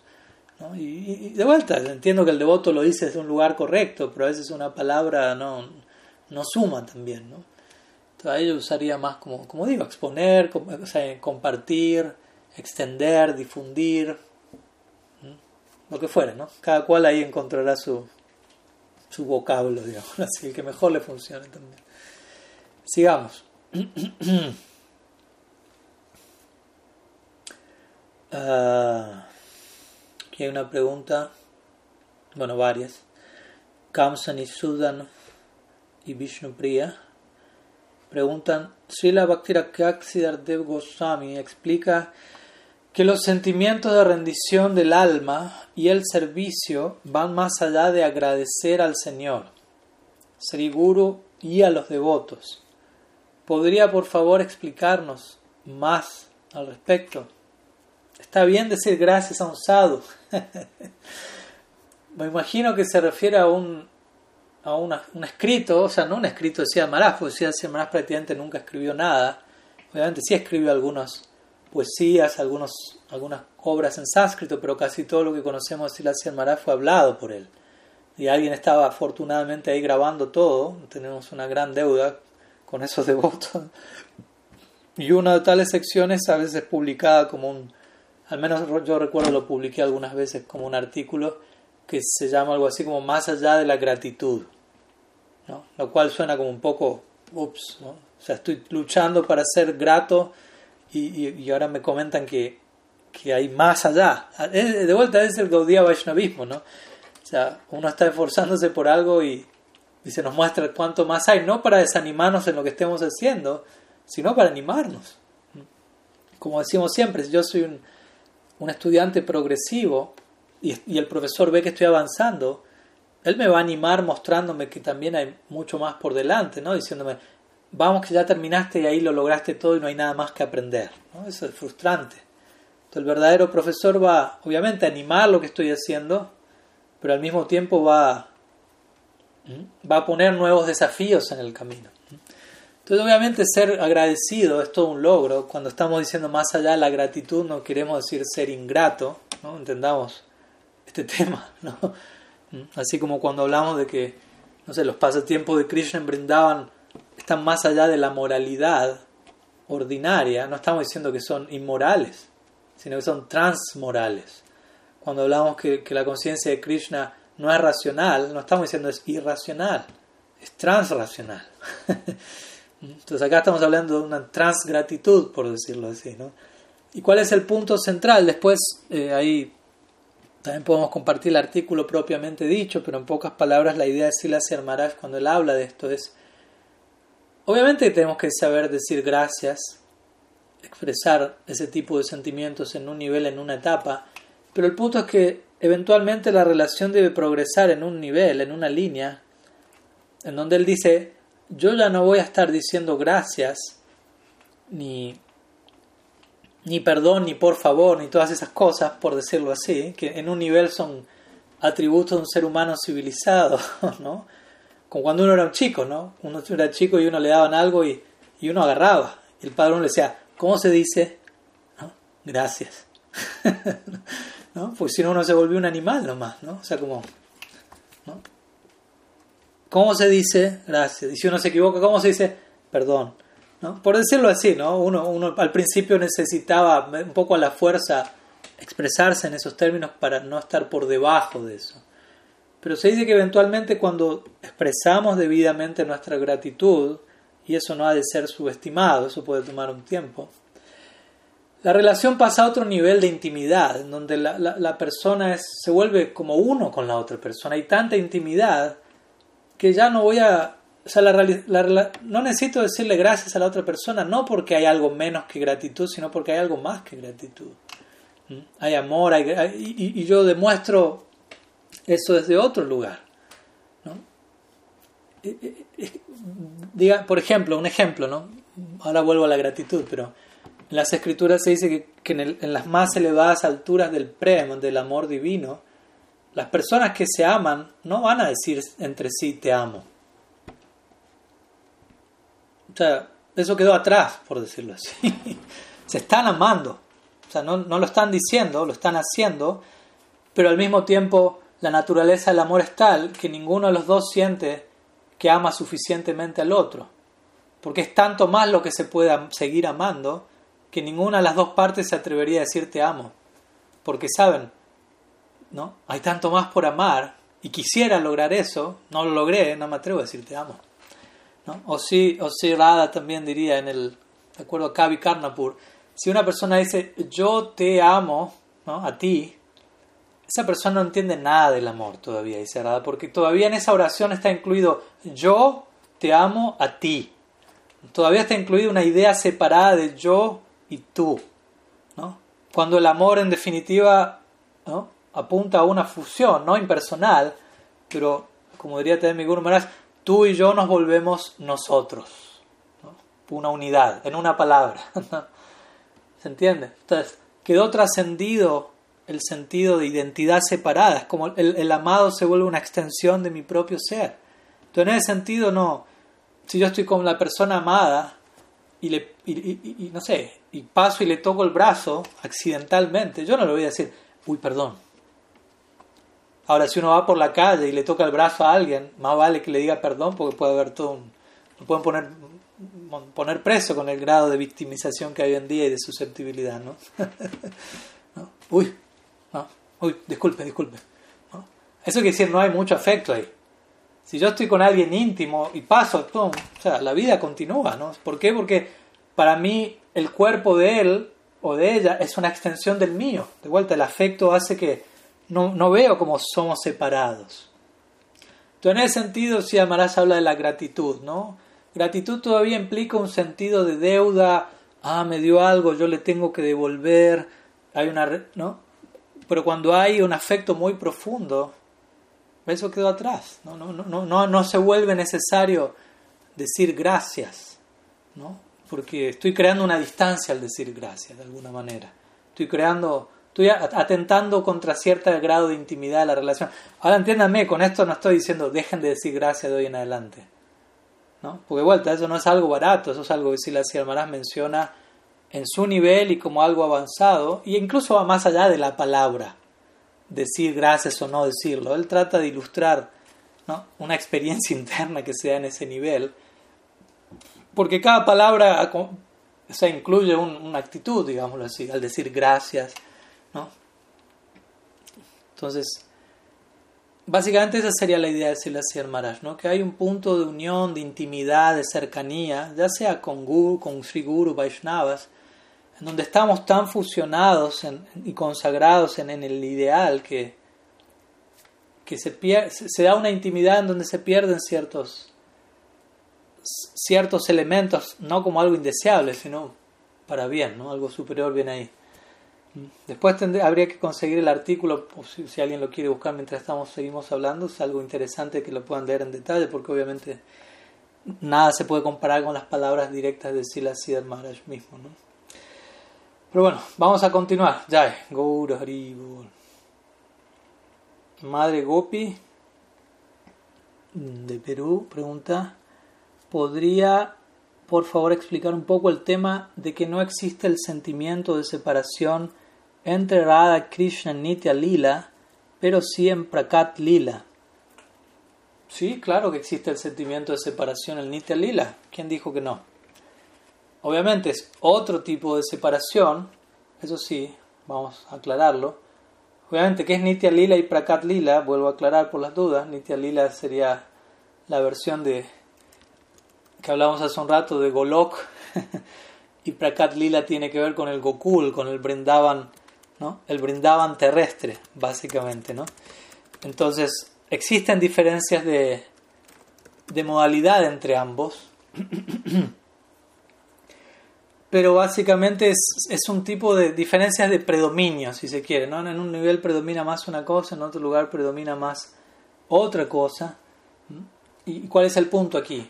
Cuando hablamos de brindaban en la tierra, como ustedes saben, en la dinámica del lila en esta tierra, predomina la separación. Krishna está en Brindavan sus primeros 11 años, luego sale de Brindavan. En un sentido, en una expansión, etc. Pero bueno, el punto es sale y los habitantes de Brindavan se mantienen en un estado continuo de separación hasta el cierre del lila, básicamente, que son unos ciento y algo de años más. Ahora, cuando vamos a. ¿no? Krishna sale de Brindavan, va a Mathura, va a Dwarka, etc. Ustedes conocen todo esto. Ahora, cuando uno va al Nitya Lila en Brindavan, Krishna no sale nunca a ningún lado. Krishna no, no va a Mathura, no va a Dwarka, no hay que matar demonios, no hay kamsas, nada por el estilo. Entonces, en ese sentido podemos decir el lila em, en el mundo terrestre está predominado por separación. ¿Por qué? Porque también es algo que, nos, es propio de la dinámica en esta tierra. La mayoría de nosotros está en separación de Krishna, obviamente en otro tipo de separación, el de las gopis y demás, pues nunca estuvimos con Krishna, no venimos del mundo espiritual. Pero para que nosotros, o sea, el punto es cómo vamos a obtener la unión con Krishna nosotros eventualmente a través de la separación de Krishna. A través de sentir intensa separación por Krishna, vamos a desarrollar el anhelo por unirnos. Por, o sea, nuestra práctica debe evolucionar en esa dirección hasta que llegue el punto en el que ya no toleramos estar separados de Krishna. Todavía toleramos estar separados de Krishna. De hecho, lo celebramos muchas veces. ¿no? O sea, lo consideramos un alivio, lo consideramos una, una oportunidad.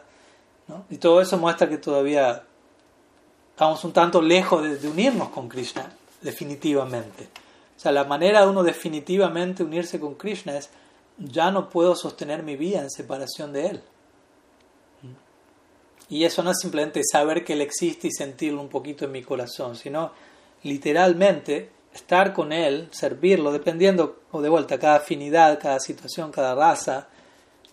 Y ese es el precio a pagar para entrar ahí, realmente desearlo, en otras palabras. ¿Me explico? O sea, si yo estoy en este mundo, en esta vida, y digo, sí, me cae bien Krishna, quiero a Dios, lo adoro, pero también tengo otro montón de cosas que me atraen en otras direcciones. Usted no piense que va a ir donde Krishna todavía.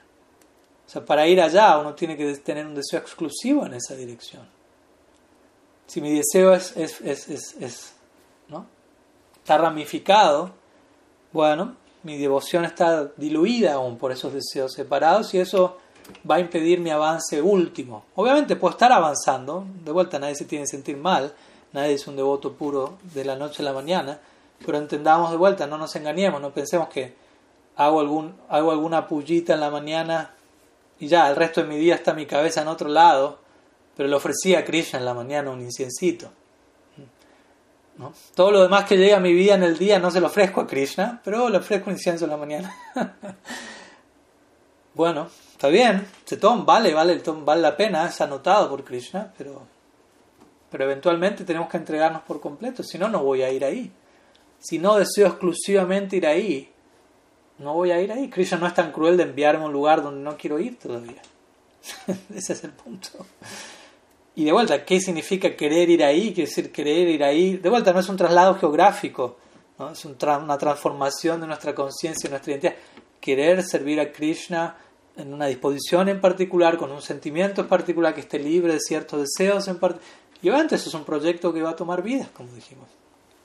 Pero, pero debemos tener la, la inspiración, el entusiasmo necesarios para decir, quiero transitar eso, eso es Gaudiya Vaishnavismo, ¿no? Esta práctica no termina en dejar de sufrir un rato. Obviamente muchos podemos empezar la práctica queriendo sufrir, pero eso solamente es el prefacio de, toda la situación. ¿no?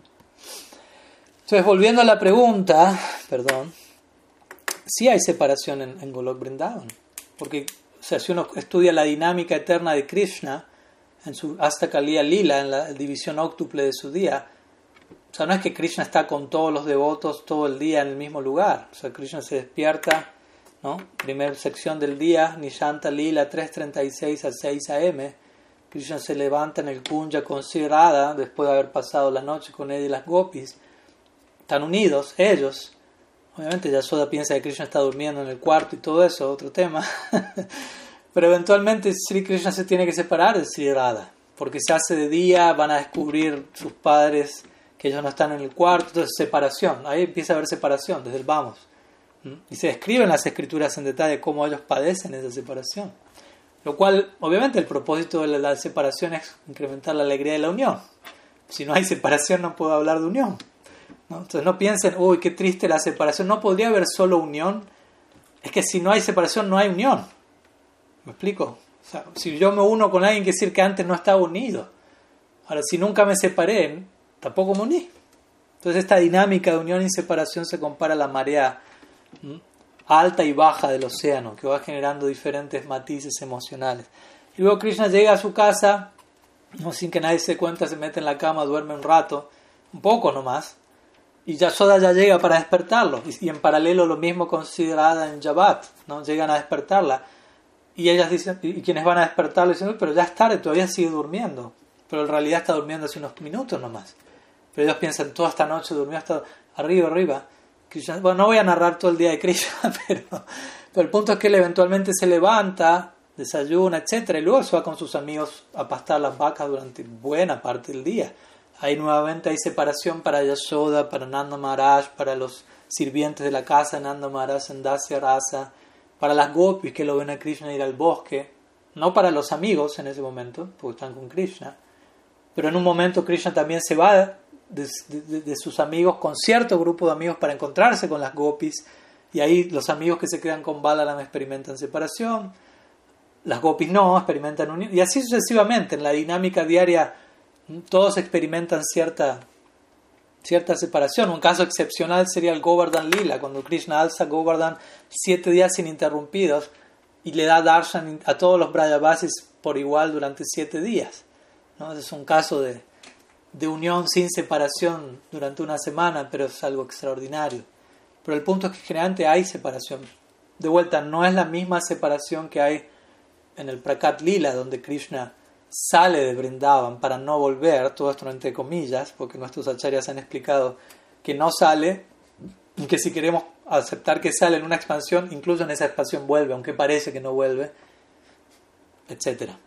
Entonces la, la separación allí es más prolongada e invita más a cultivar el humor de separación, que es el que nosotros necesitamos, del cual necesitamos impregnarnos nosotros como sadhakas para atravesar la de nuestro tipo de separación, que es Purvarak, la única separación que podemos vivir, es la anticipación antes de la unión con el amado, digámoslo así.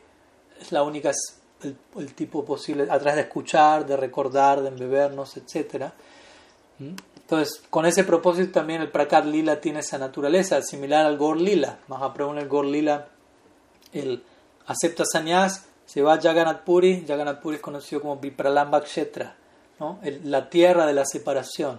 Y él exhibe extremos síntomas de separación, con su propósito personal de saborear Radha pero también para mostrar el, logro de esa experiencia es a través de separación. La unión se obtiene a través de la separación.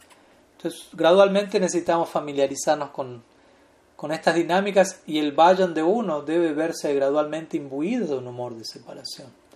Debo sentir una necesidad. Si simplemente estoy cantando y digo, ah, ya tengo todo resuelto, comida, casa, techo, estoy bien. Lo más probable el vayan de uno sea mecánico o no muy profundo. Tiene que haber un anhelo, un deseo de algo que todavía no alcancé, de vuelta, no como algo traumatizante, sino como ¿no? una nueva etapa, un nuevo desafío para, para, para, obtener. Y obviamente cuando uno llega a las etapas más avanzadas del PREM, previo a abandonar este cuerpo, como dijimos hace un rato, entrar en, en, el otro Bhoma brindando este Krishna, los síntomas de separación van a ser extremos. No, no se los cuento en detalle porque se van a asustar y, y, van a querer cambiar de Sampradaya, porque no los van a entender quizás. pero por fuera parecen como, uy, qué mal la está pasando ese muchacho. les, cuento cómo sentía Raghunath Goswami al final de su vida, cuando abandonó el cuerpo Mahaprabhu, cuando luego abandonó el cuerpo Swarupdama, cuando luego abandonó el cuerpo Gadar Pandi, cuando luego abandonó el cuerpo Rupa Goswami. ¿no? Él iba queriendo tomar refugio en alguien y partía y partía. Y él, a medida que alguien partía, él dejaba de comer algo, dejaba de comer prashant, dejaba de comer fruta, dejaba de comer, tomar agua, dejaba de casi de respirar, sintiendo extrema separación, pero de vuelta, no podemos analizar eso con, con nuestro telescopio mundano, no hay que estar ahí. Entonces, dejo ahí la respuesta. Eh, bueno, aquí alguien está pidiendo la grabación de hoy para repasar algo que mencionamos. Ok, después la subo más tarde, hoy, mañana. La subo como un comentario al anuncio que hice hoy de la charla de hoy. Ahí Kamsan y Sudana y Vishnupriya compartieron el link del artículo de Silasya Maharaj para los que después quieran leerlo también. Eh, otra pregunta tenemos, nos quedan una media hora máximo, 25 minutos quizás. Dice Alfred Minish, así como el sadhaka pasa por diferentes etapas como Shraddha Sadhusanga, hay etapas en el canto del nombre. ¿Qué etapas hay? ¿Cómo saber ubicarse en cada una de estas etapas y cómo avanzar a las siguientes etapas? Pues hay etapas en el canto. Sí, sí, sí y no, por decirlo así. ¿Por qué digo sí y no? ¿Por qué digo no? Porque en un sentido, o sea, el santo nombre es siempre el mismo. Eso es un punto importante que hay que entender. No es que, porque a veces habla de, ¿por qué digo esto? Porque a veces habla de tres etapas conocidas como Nama Parada, Nama Bhas, Sudhanam. Ofensas al nombre, la sombra al nombre, el nombre puro. Y esto puede llevar a la confusión de pensar, en una etapa el nombre es una sombra, o algo así, y después se vuelve el nombre puro. Pero el nombre puro es siempre el nombre puro. El que no es puro soy yo. Pero el nombre puro es siempre el nombre puro. Nama Chintamani Krishna Chaitanya Rasa Vigraha Purna Sudha Nityamukta Vinatam Namanamino. ¿No? Sri Nam es Sudha, quiere decir puro. Sudanam. O sea, Sudanam, Nam es Sudanam siempre. En otras palabras, el sol es el sol siempre. Que no lo vea y que haya lluvia y que haya nubes, no quiere decir que el sol está afectado por eso, pero mi percepción del sol está afectada por eso. Son dos cosas distintas. Entonces a veces se ha comparado estas etapas de Nama, Basa, etcétera, como una nube, como analogías que, intentan ilustrar algo. Pero el punto importante una y otra vez entender es no es que el santo nombre se vuelve menos ¿no? en algún momento debido a nuestro canto ofensivo. El santo nombre sigue siendo el santo nombre. El que se ve afectado soy yo, el que se vuelve menos soy yo. ¿Mm? Entonces, pero sobre aclarando eso, podemos mencionar hay etapas en el canto. De vuelta, no porque el canto, no porque el nombre en sí tiene etapas, no porque el nombre fue una sombra y después se volvió un sol, el nombre siempre fue un sol, pero yo voy pasando por etapas de, de atravesar distintas nubes o capas hasta dar con ese sol, debido a mi, al condicionamiento presente. y básicamente, el, para simplificar la idea, y no por simplificarla, sino por ir al punto, pues tú das el ejemplo, bueno, hay etapas en la práctica, a ver cómo lo dijiste literal, el sadhaka tiene que pasar por diferentes etapas. Yeah, sí, srada, sadhusanga. Ahora, ¿qué significa un sadhaka? Sadhaka quiere decir alguien que se ocupa en sadhana. ¿Y cuál es el sadhana? El canto del santo nombre.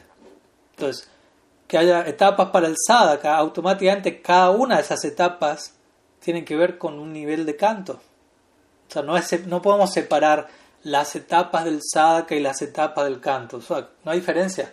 Porque un sadhaka es alguien que practica sadhana y practicar sadhana es cantar el santo nombre en diferentes etapas. ¿no? Entonces, Srada, Sadhu Sangha, Bhajana Kriya, Narta Nibriti, Nishta, Rucha, Sakti, Bhava Prem. Todo eso se puede explicar en el marco del santo nombre.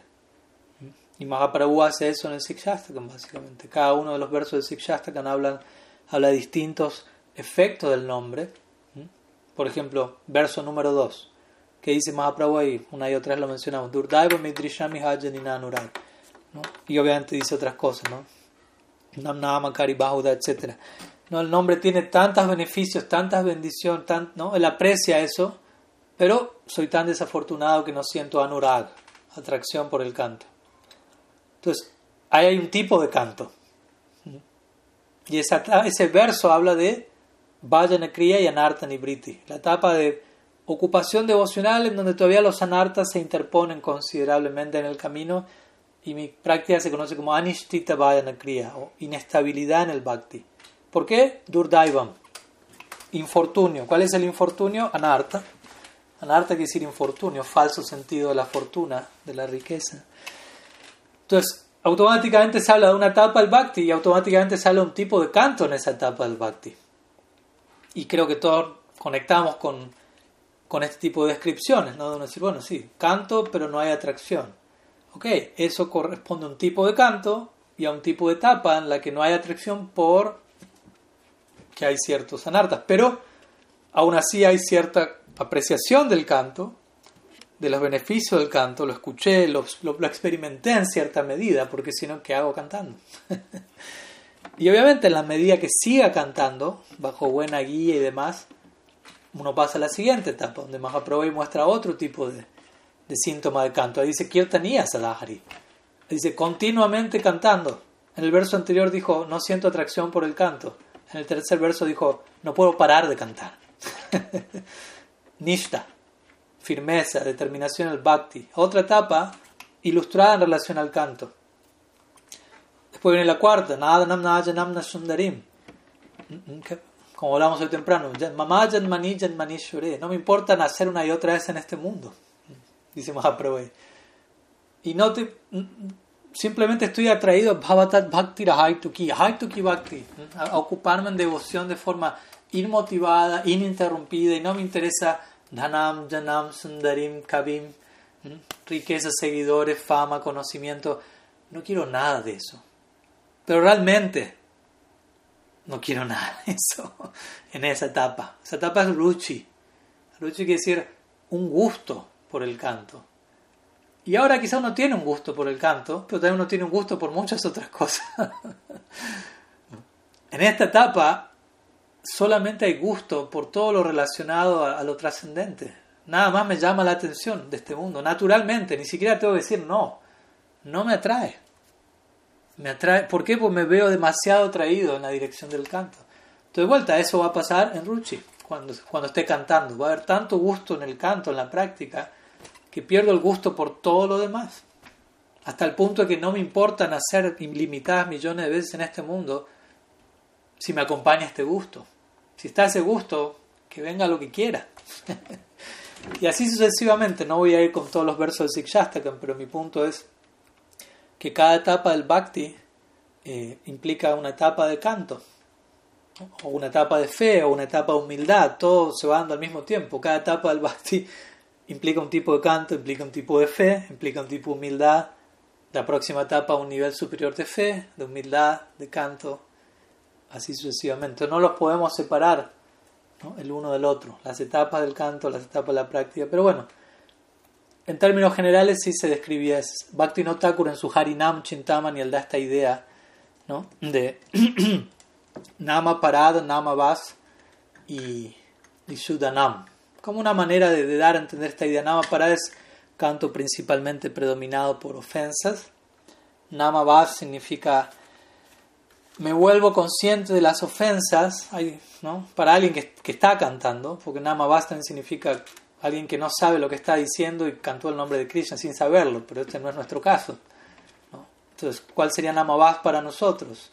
Bueno, estoy queriendo dejar de cometer las ofensas, pero por momentos no puedo hacerlo, pero quiero. Entonces eso ya no es considerado Nama parado, considerado Nama Bas, por Bhakti no Thakur, de vuelta. Es una forma en la que él intenta describir el, proceso. Y luego Sudanam significa canto del nombre puro, donde mi corazón ya está libre de ciertas impurezas y, después hay niveles, obviamente, Sudanam. Y Sudanam tiene que ver con Sudabhakti, yo diría. Y Sudabhakti tiene que ver con Ruchi, dicen nuestros acharyas. Ruchi significa, como digo, tengo un gusto tan grande por Krishna que ya no me trae nada a este mundo. Ya no tengo deseos. Eh, materiales, básicamente. Puede quedar algo ahí muy sutil, pero con la intensidad de la práctica, si se mantiene, eso va a desaparecer con el tiempo. Pero como digo, ¿no? Esas son etapas avanzadas de sadhana bhakti, ¿no? Tener codicia por Krishna. Imagínense.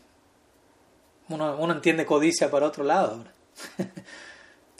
uno, tiene empezar, uno empieza a pensar, ¿qué será tener codicia por Krishna? Porque el que tiene codicia por Krishna ni, ni lo piensa, lo tiene. ¿Y qué significa tener codicia por Krishna? No tener codicia por ninguna otra cosa, separada.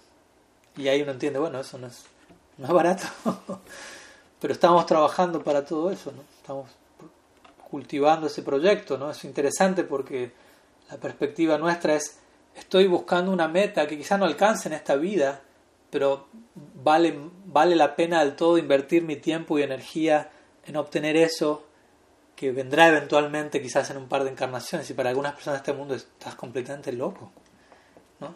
o sea tenés que buscar las, lo que quieras ya mismo cuanto antes pero eso implica no es muy valioso ¿no? si es algo que puedo obtener, obtener algo ya mismo cuanto antes es decir no hay, no hay no tiene mucho precio entonces nos interesan los los desafíos financieros internos, donde hay que pagar una suma considerable y eso puede tomar un, tiempo. bueno, a ver, hay una pregunta más, nos quedan unos minutos todavía. La pregunta de Pradyumna Das. Mi consulta es sobre el verso del Srimad Bhagavatam que Sri Chaitanya Mahaprabhu citaba como la esencia de esta escritura. Al cita el verso, si puede disertar sobre las enseñanzas de este verso para nuestra relación con Srinam Prabhu, muchas gracias. Bueno, él citó un verso muy interesante, el Bhagavatam, un verso que aparece en canto 11, dice, Vam brataso priyanama kirtan jatan urago druta chitta uchay em, hasyati choro ditti roti gayati madavam nityati loka bahya. Entonces es un verso que Mahaprabhu mismo citó en el marco de cuando él también recibió Diksha de Ishwara Puri. ¿Mm? Ishwara Puri es el Diksha Guru de Mahaprabhu. Y como ustedes saben, ¿no? Le entrega mantra ¿Mm? a Mahaprabhu, Gopal Mantra. Y Mahaprabhu comienza a cantar este mantra y al poco tiempo llega donde su guru corriendo, llorando, enloquecido. Y le dice, Gurudev, ¿qué, qué hay en este mantra? O sea, ¿qué me has dado?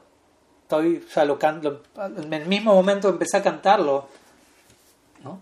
me invadieron diferentes transformaciones extáticas, hasta sattvika vikar, empecé a, cantar, a rodar como un loco, ¿qué hay ahí? ¿Qué me diste? ¿No? Estoy como, parecería que está como embrujado, por decirlo así. De vuelta, no es algo indeseable, todo lo contrario. ¿no? Y Puri escuchaba a Mahaprabhu y decía, mmm, como aprobando, ¿no? Bien, así me gusta, así se debe cantar. ¿no? Eso, es eso es lo que el guru está esperando. Él da el mantra y él está esperando el día que el discípulo venga enloquecido diciendo, ¿qué, me, ¿qué hay en este mantra? Estoy enloqueciendo de amor por Krishna. el guru va a decir, bien, estás entendiendo que había ahí, estás dimensionando el regalo recibido. Entonces, Mahaprabhu, como referente, como sustento a su experiencia, cita este verso del Bhagavatam, que habla de Evam Bratasa Priyanama Kirtan. Cuando uno hace un voto, Brata, Evam Bratasa Priyanama Kirtan de cantar aquellos nombres que son queridos para uno, Sapriya, nombres de Krishna, porque de vuelta hay muchos nombres de Krishna y cada devoto va a sentir más allá de los nombres eh, que todos cantamos, digámoslo así, Mahamantra, por ejemplo, si hablamos del Diksha Mantra, que Mahaprabhu cantaba aquí, que, incluye principalmente tres nombres de Krishna, Krishna, Govinda y, Gopijana Balava, se menciona que de acuerdo a la afinidad de cada cual, uno va a poner más énfasis en uno, otro o el otro. ¿no? Govinda va a tener más que ver con Sakya, Krishna va a tener más que ver con Vatsalya o Dasya y Gopi Bala va a tener más que ver con Madhurya. Entonces, un ejemplo de cómo para cada cual, cada nombre va, va a ser más querido, un nombre más querido que el otro, porque va a hablar de un tipo de relación que es la que el devoto está aspirando a obtener. En cierta etapa de vuelta, eso va a pasar el verso dice, Swapriya Nama, Priya Nama Kirtan. Entonces, cantando los Swapriya, los nombres que son queridos para uno, Yata Anurago Druta Chitta Uchay. Yata Anurago. Yata quiere decir nacido. Cuando nace el Anurag, Mahaprabhu antes en Sikshata dicen Nanurag, no tengo Anurag. Obviamente está hablando por nosotros, no tengo apego por el nombre. Mahaprabhu, Mahaprabhu es Yata Anurag. Yata quiere decir cuando nace un sentimiento por el nombre y uno canta el nombre de ese lugar. Drutta Chitta Uchay, ¿no? uno lo canta fuertemente, Uchay. Drutta Chitta, uno experimenta la conciencia, colapsa extáticamente. Hasatya Toro Ditiroti Gayati. ¿No? Uno empieza a danzar, uno empieza a rodar por el suelo, uno empieza a cantar en éxtasis. Un Madhavam Brityati Loka Bahya. Un Madha, un Madha quiere decir, uno enloquece, ¿no? uno, uno entra en el plano de la locura divina no se ve poseído divinamente. Nityati loka uno empieza a danzar, nitya, loka nityati loka bahya, loka bahya, quiere decir, y, no, y, ya deja de prestar atención a la, a la, a la opinión pública. ¿No? O sea, el punto es se está comportando como un loco y no le importa el qué dirán. El mundo puede decir, oye, este hombre, ¿qué le pasa? ¿no? Ya de por sí salir a la calle cantando y bailando ya es, no, no encajan los parámetros generales de la sociedad humana, aunque debería. ¿Qué decir si uno lo hace como Mahaprabhu lo hacía, ¿no? erupcionando en éxtasis, gritando, llorando, rodando, empapando al que se cruzase en su camino con torrentes de lágrimas. Pero Mahaprabhu no estaba preocupado de, mantener un status quo, ¿no? como digo, del, del Vox Populi, ¿no? únicamente Vox Dei, ¿no? conectado con la, con la opinión divina.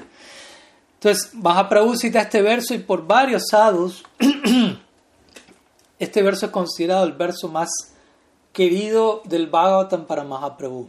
De vuelta, hay diferentes opiniones de diversos sadhus, no es que todos dicen lo mismo y no es que es todo blanco o negro, pero ciertos sadhus han, perdón, han expresado esta idea, ¿no? Este verso es el más querido para Sri Chaitanya, ¿por qué? Porque muestra el fruto de cantar el santo nombre en amor por Dios. Y, y, Mahaprabhu es la personificación de eso. O sea, él viene a entregar eso, a dar eso, a mostrar eso. ¿No? ¿Qué ocurre cuando uno canta el nombre de una manera como él lo cantaba? Prem, Prem Sankirtan, ¿no? La famosa historia de, de cuando... No, Mahaprabhu, a ver, sí, Mahaprabhu estaba llegando, ¿no? Recordemos la, la situación brevemente. Mahaprabhu llega a Jagannath Puri, ¿no? Sri Krishna Chaitanya, luego haber aceptado sannyas, prácticamente lo primero que hace es convertir a Sarvabhauma Bhattacharya, quien es el, erudito más grande de todo India, el guru de Puri, ¿no? y en su primera semana Mahaprabhu ya lo tiene en su bolsillo danzando como un loco igual que él. quien antes era un, vedantista sobrio, hablando únicamente en términos de neti, neti, brahman, el absoluto no determinado, en fin, mucho para decir, una sección muy bella de la vida de Mahaprabhu. Luego un tiempo Mahaprabhu o sea, convierte a todo Jagannath Puri, que es toda una ciudad, todo un imperio. El rey no estaba allí, el rey había salido de viaje. Mahaprabhu sale luego de viaje por dos años al sur de la India y el rey Prataparudra Maharaj regresa a Jagannath Puri y se encuentra con que todo su reino quedó convertido a un nuevo credo que él desconocía. ¿no? Llegó y se encontró a toda su ciudad enloquecida en éxtasis. Traten de dimensionar eso.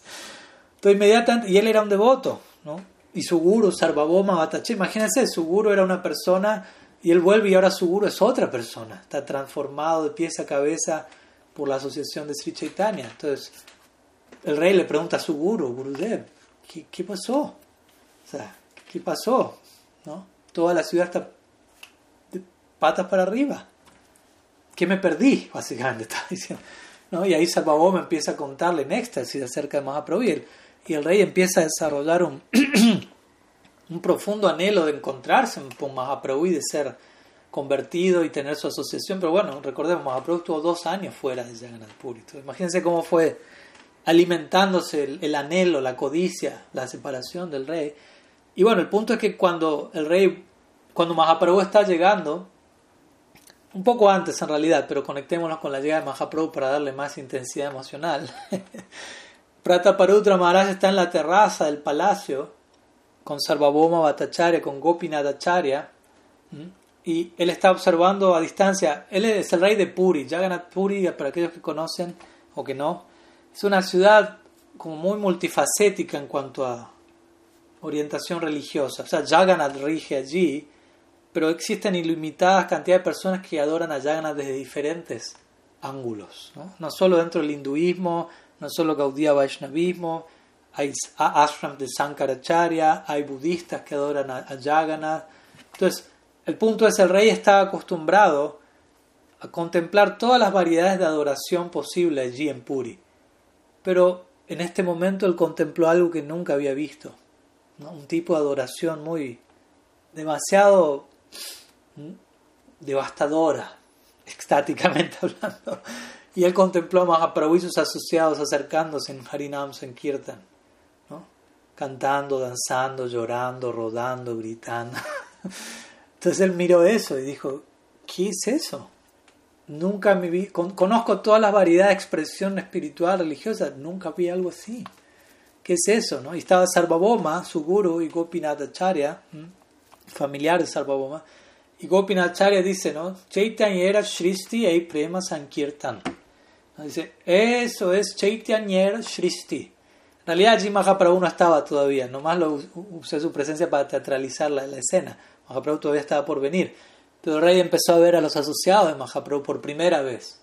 Nityananda Prabhu y otros Vaishnavas allí. Y él, Gopinath dijo, Chaitanya Shristi. Shristi quiere decir creación. Eso es la creación de Sri Chaitanya, le dijo al rey. Y se llama Prem Sankirtan. No se llama Sankirtan, se llama Prem Sankirtan. Sankirtan, como diría Krishnadas Kaviraj, que hizo Mahaprabhu con Sankirtan, él, él atravesó todo su Sankirtan y lo, lo, tejió, le atravesó una aguja con hilo y, lo que atravesó el Sankirtan fue Prem. Y él armó toda una guirnalda con esto. Sankirtan, ¿no? las flores, digámoslo así, Prem, sosteniendo todas las flores, con esto él armó una guirnalda y él está guirnaldando al mundo entero con Prem Sankirtan. ¿Mm? Entonces, Siman Mahaprabhu ki jai. Entonces, ese lugar, eh, este verso del Bhagavatam que estamos mencionando, obviamente está tan cercano a Mahaprabhu porque está de alguna manera describiendo quién es él. En última instancia, ese verso está hablando de Mahaprabhu, aunque no es que generalmente se lo, se se lo traduce como es una profecía del descenso de Mahaprabhu, del Yuga Dharma, etc. Pero tranquilamente está conectado a, lo que él exhibió más que ninguna otra persona. algunas ideas sobre el verso, obviamente uno puede empezar a desglosar palabra por palabra y hacer toda una charla de eso, pero al menos una idea. Es un verso muy, muy querido para Mahaprabhu, por ende, debería serlo para nosotros también. Así que invitados a, a, conocerlo, a memorizarlo un hermoso ejercicio memorizar shlokas. No es una mecanización intelectual, es incorporar algo. Tantas cosas tenemos memorizadas que nos sirven y todo esto debería estar sonando perpetuamente dentro de nosotros. ¿no? cada vez que lo quiera invocar, lo tengo memorizado y lo puedo recordar y traer a mi memoria. ¿no? por algo existe esa tradición de memorizar versos en nuestra escuela, no, no es simplemente una, una recitación mecánica de nada, ¿no? sino es un recurso que continuamente va a nutrir nuestra práctica. Bueno, ¿alguna última pregunta antes de terminar? Nos quedan unos pocos minutos, así que podemos reservar un, si es que hay, si no cerramos aquí, pero si es que hay alguna pregunta que quizás la responderé no tan extensa, pueden presentarla por escrito o tomando la voz.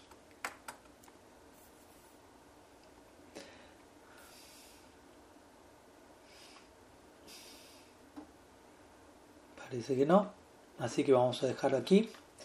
Muchas gracias a todos por su presencia. Srila Gurudev ki jai, Sriman Mahaprabhu ki jai, Sri Harinam Sankirtan ki jai, Gaur Bhakta Vrinda ki jai, Gaur Premananda Haribu.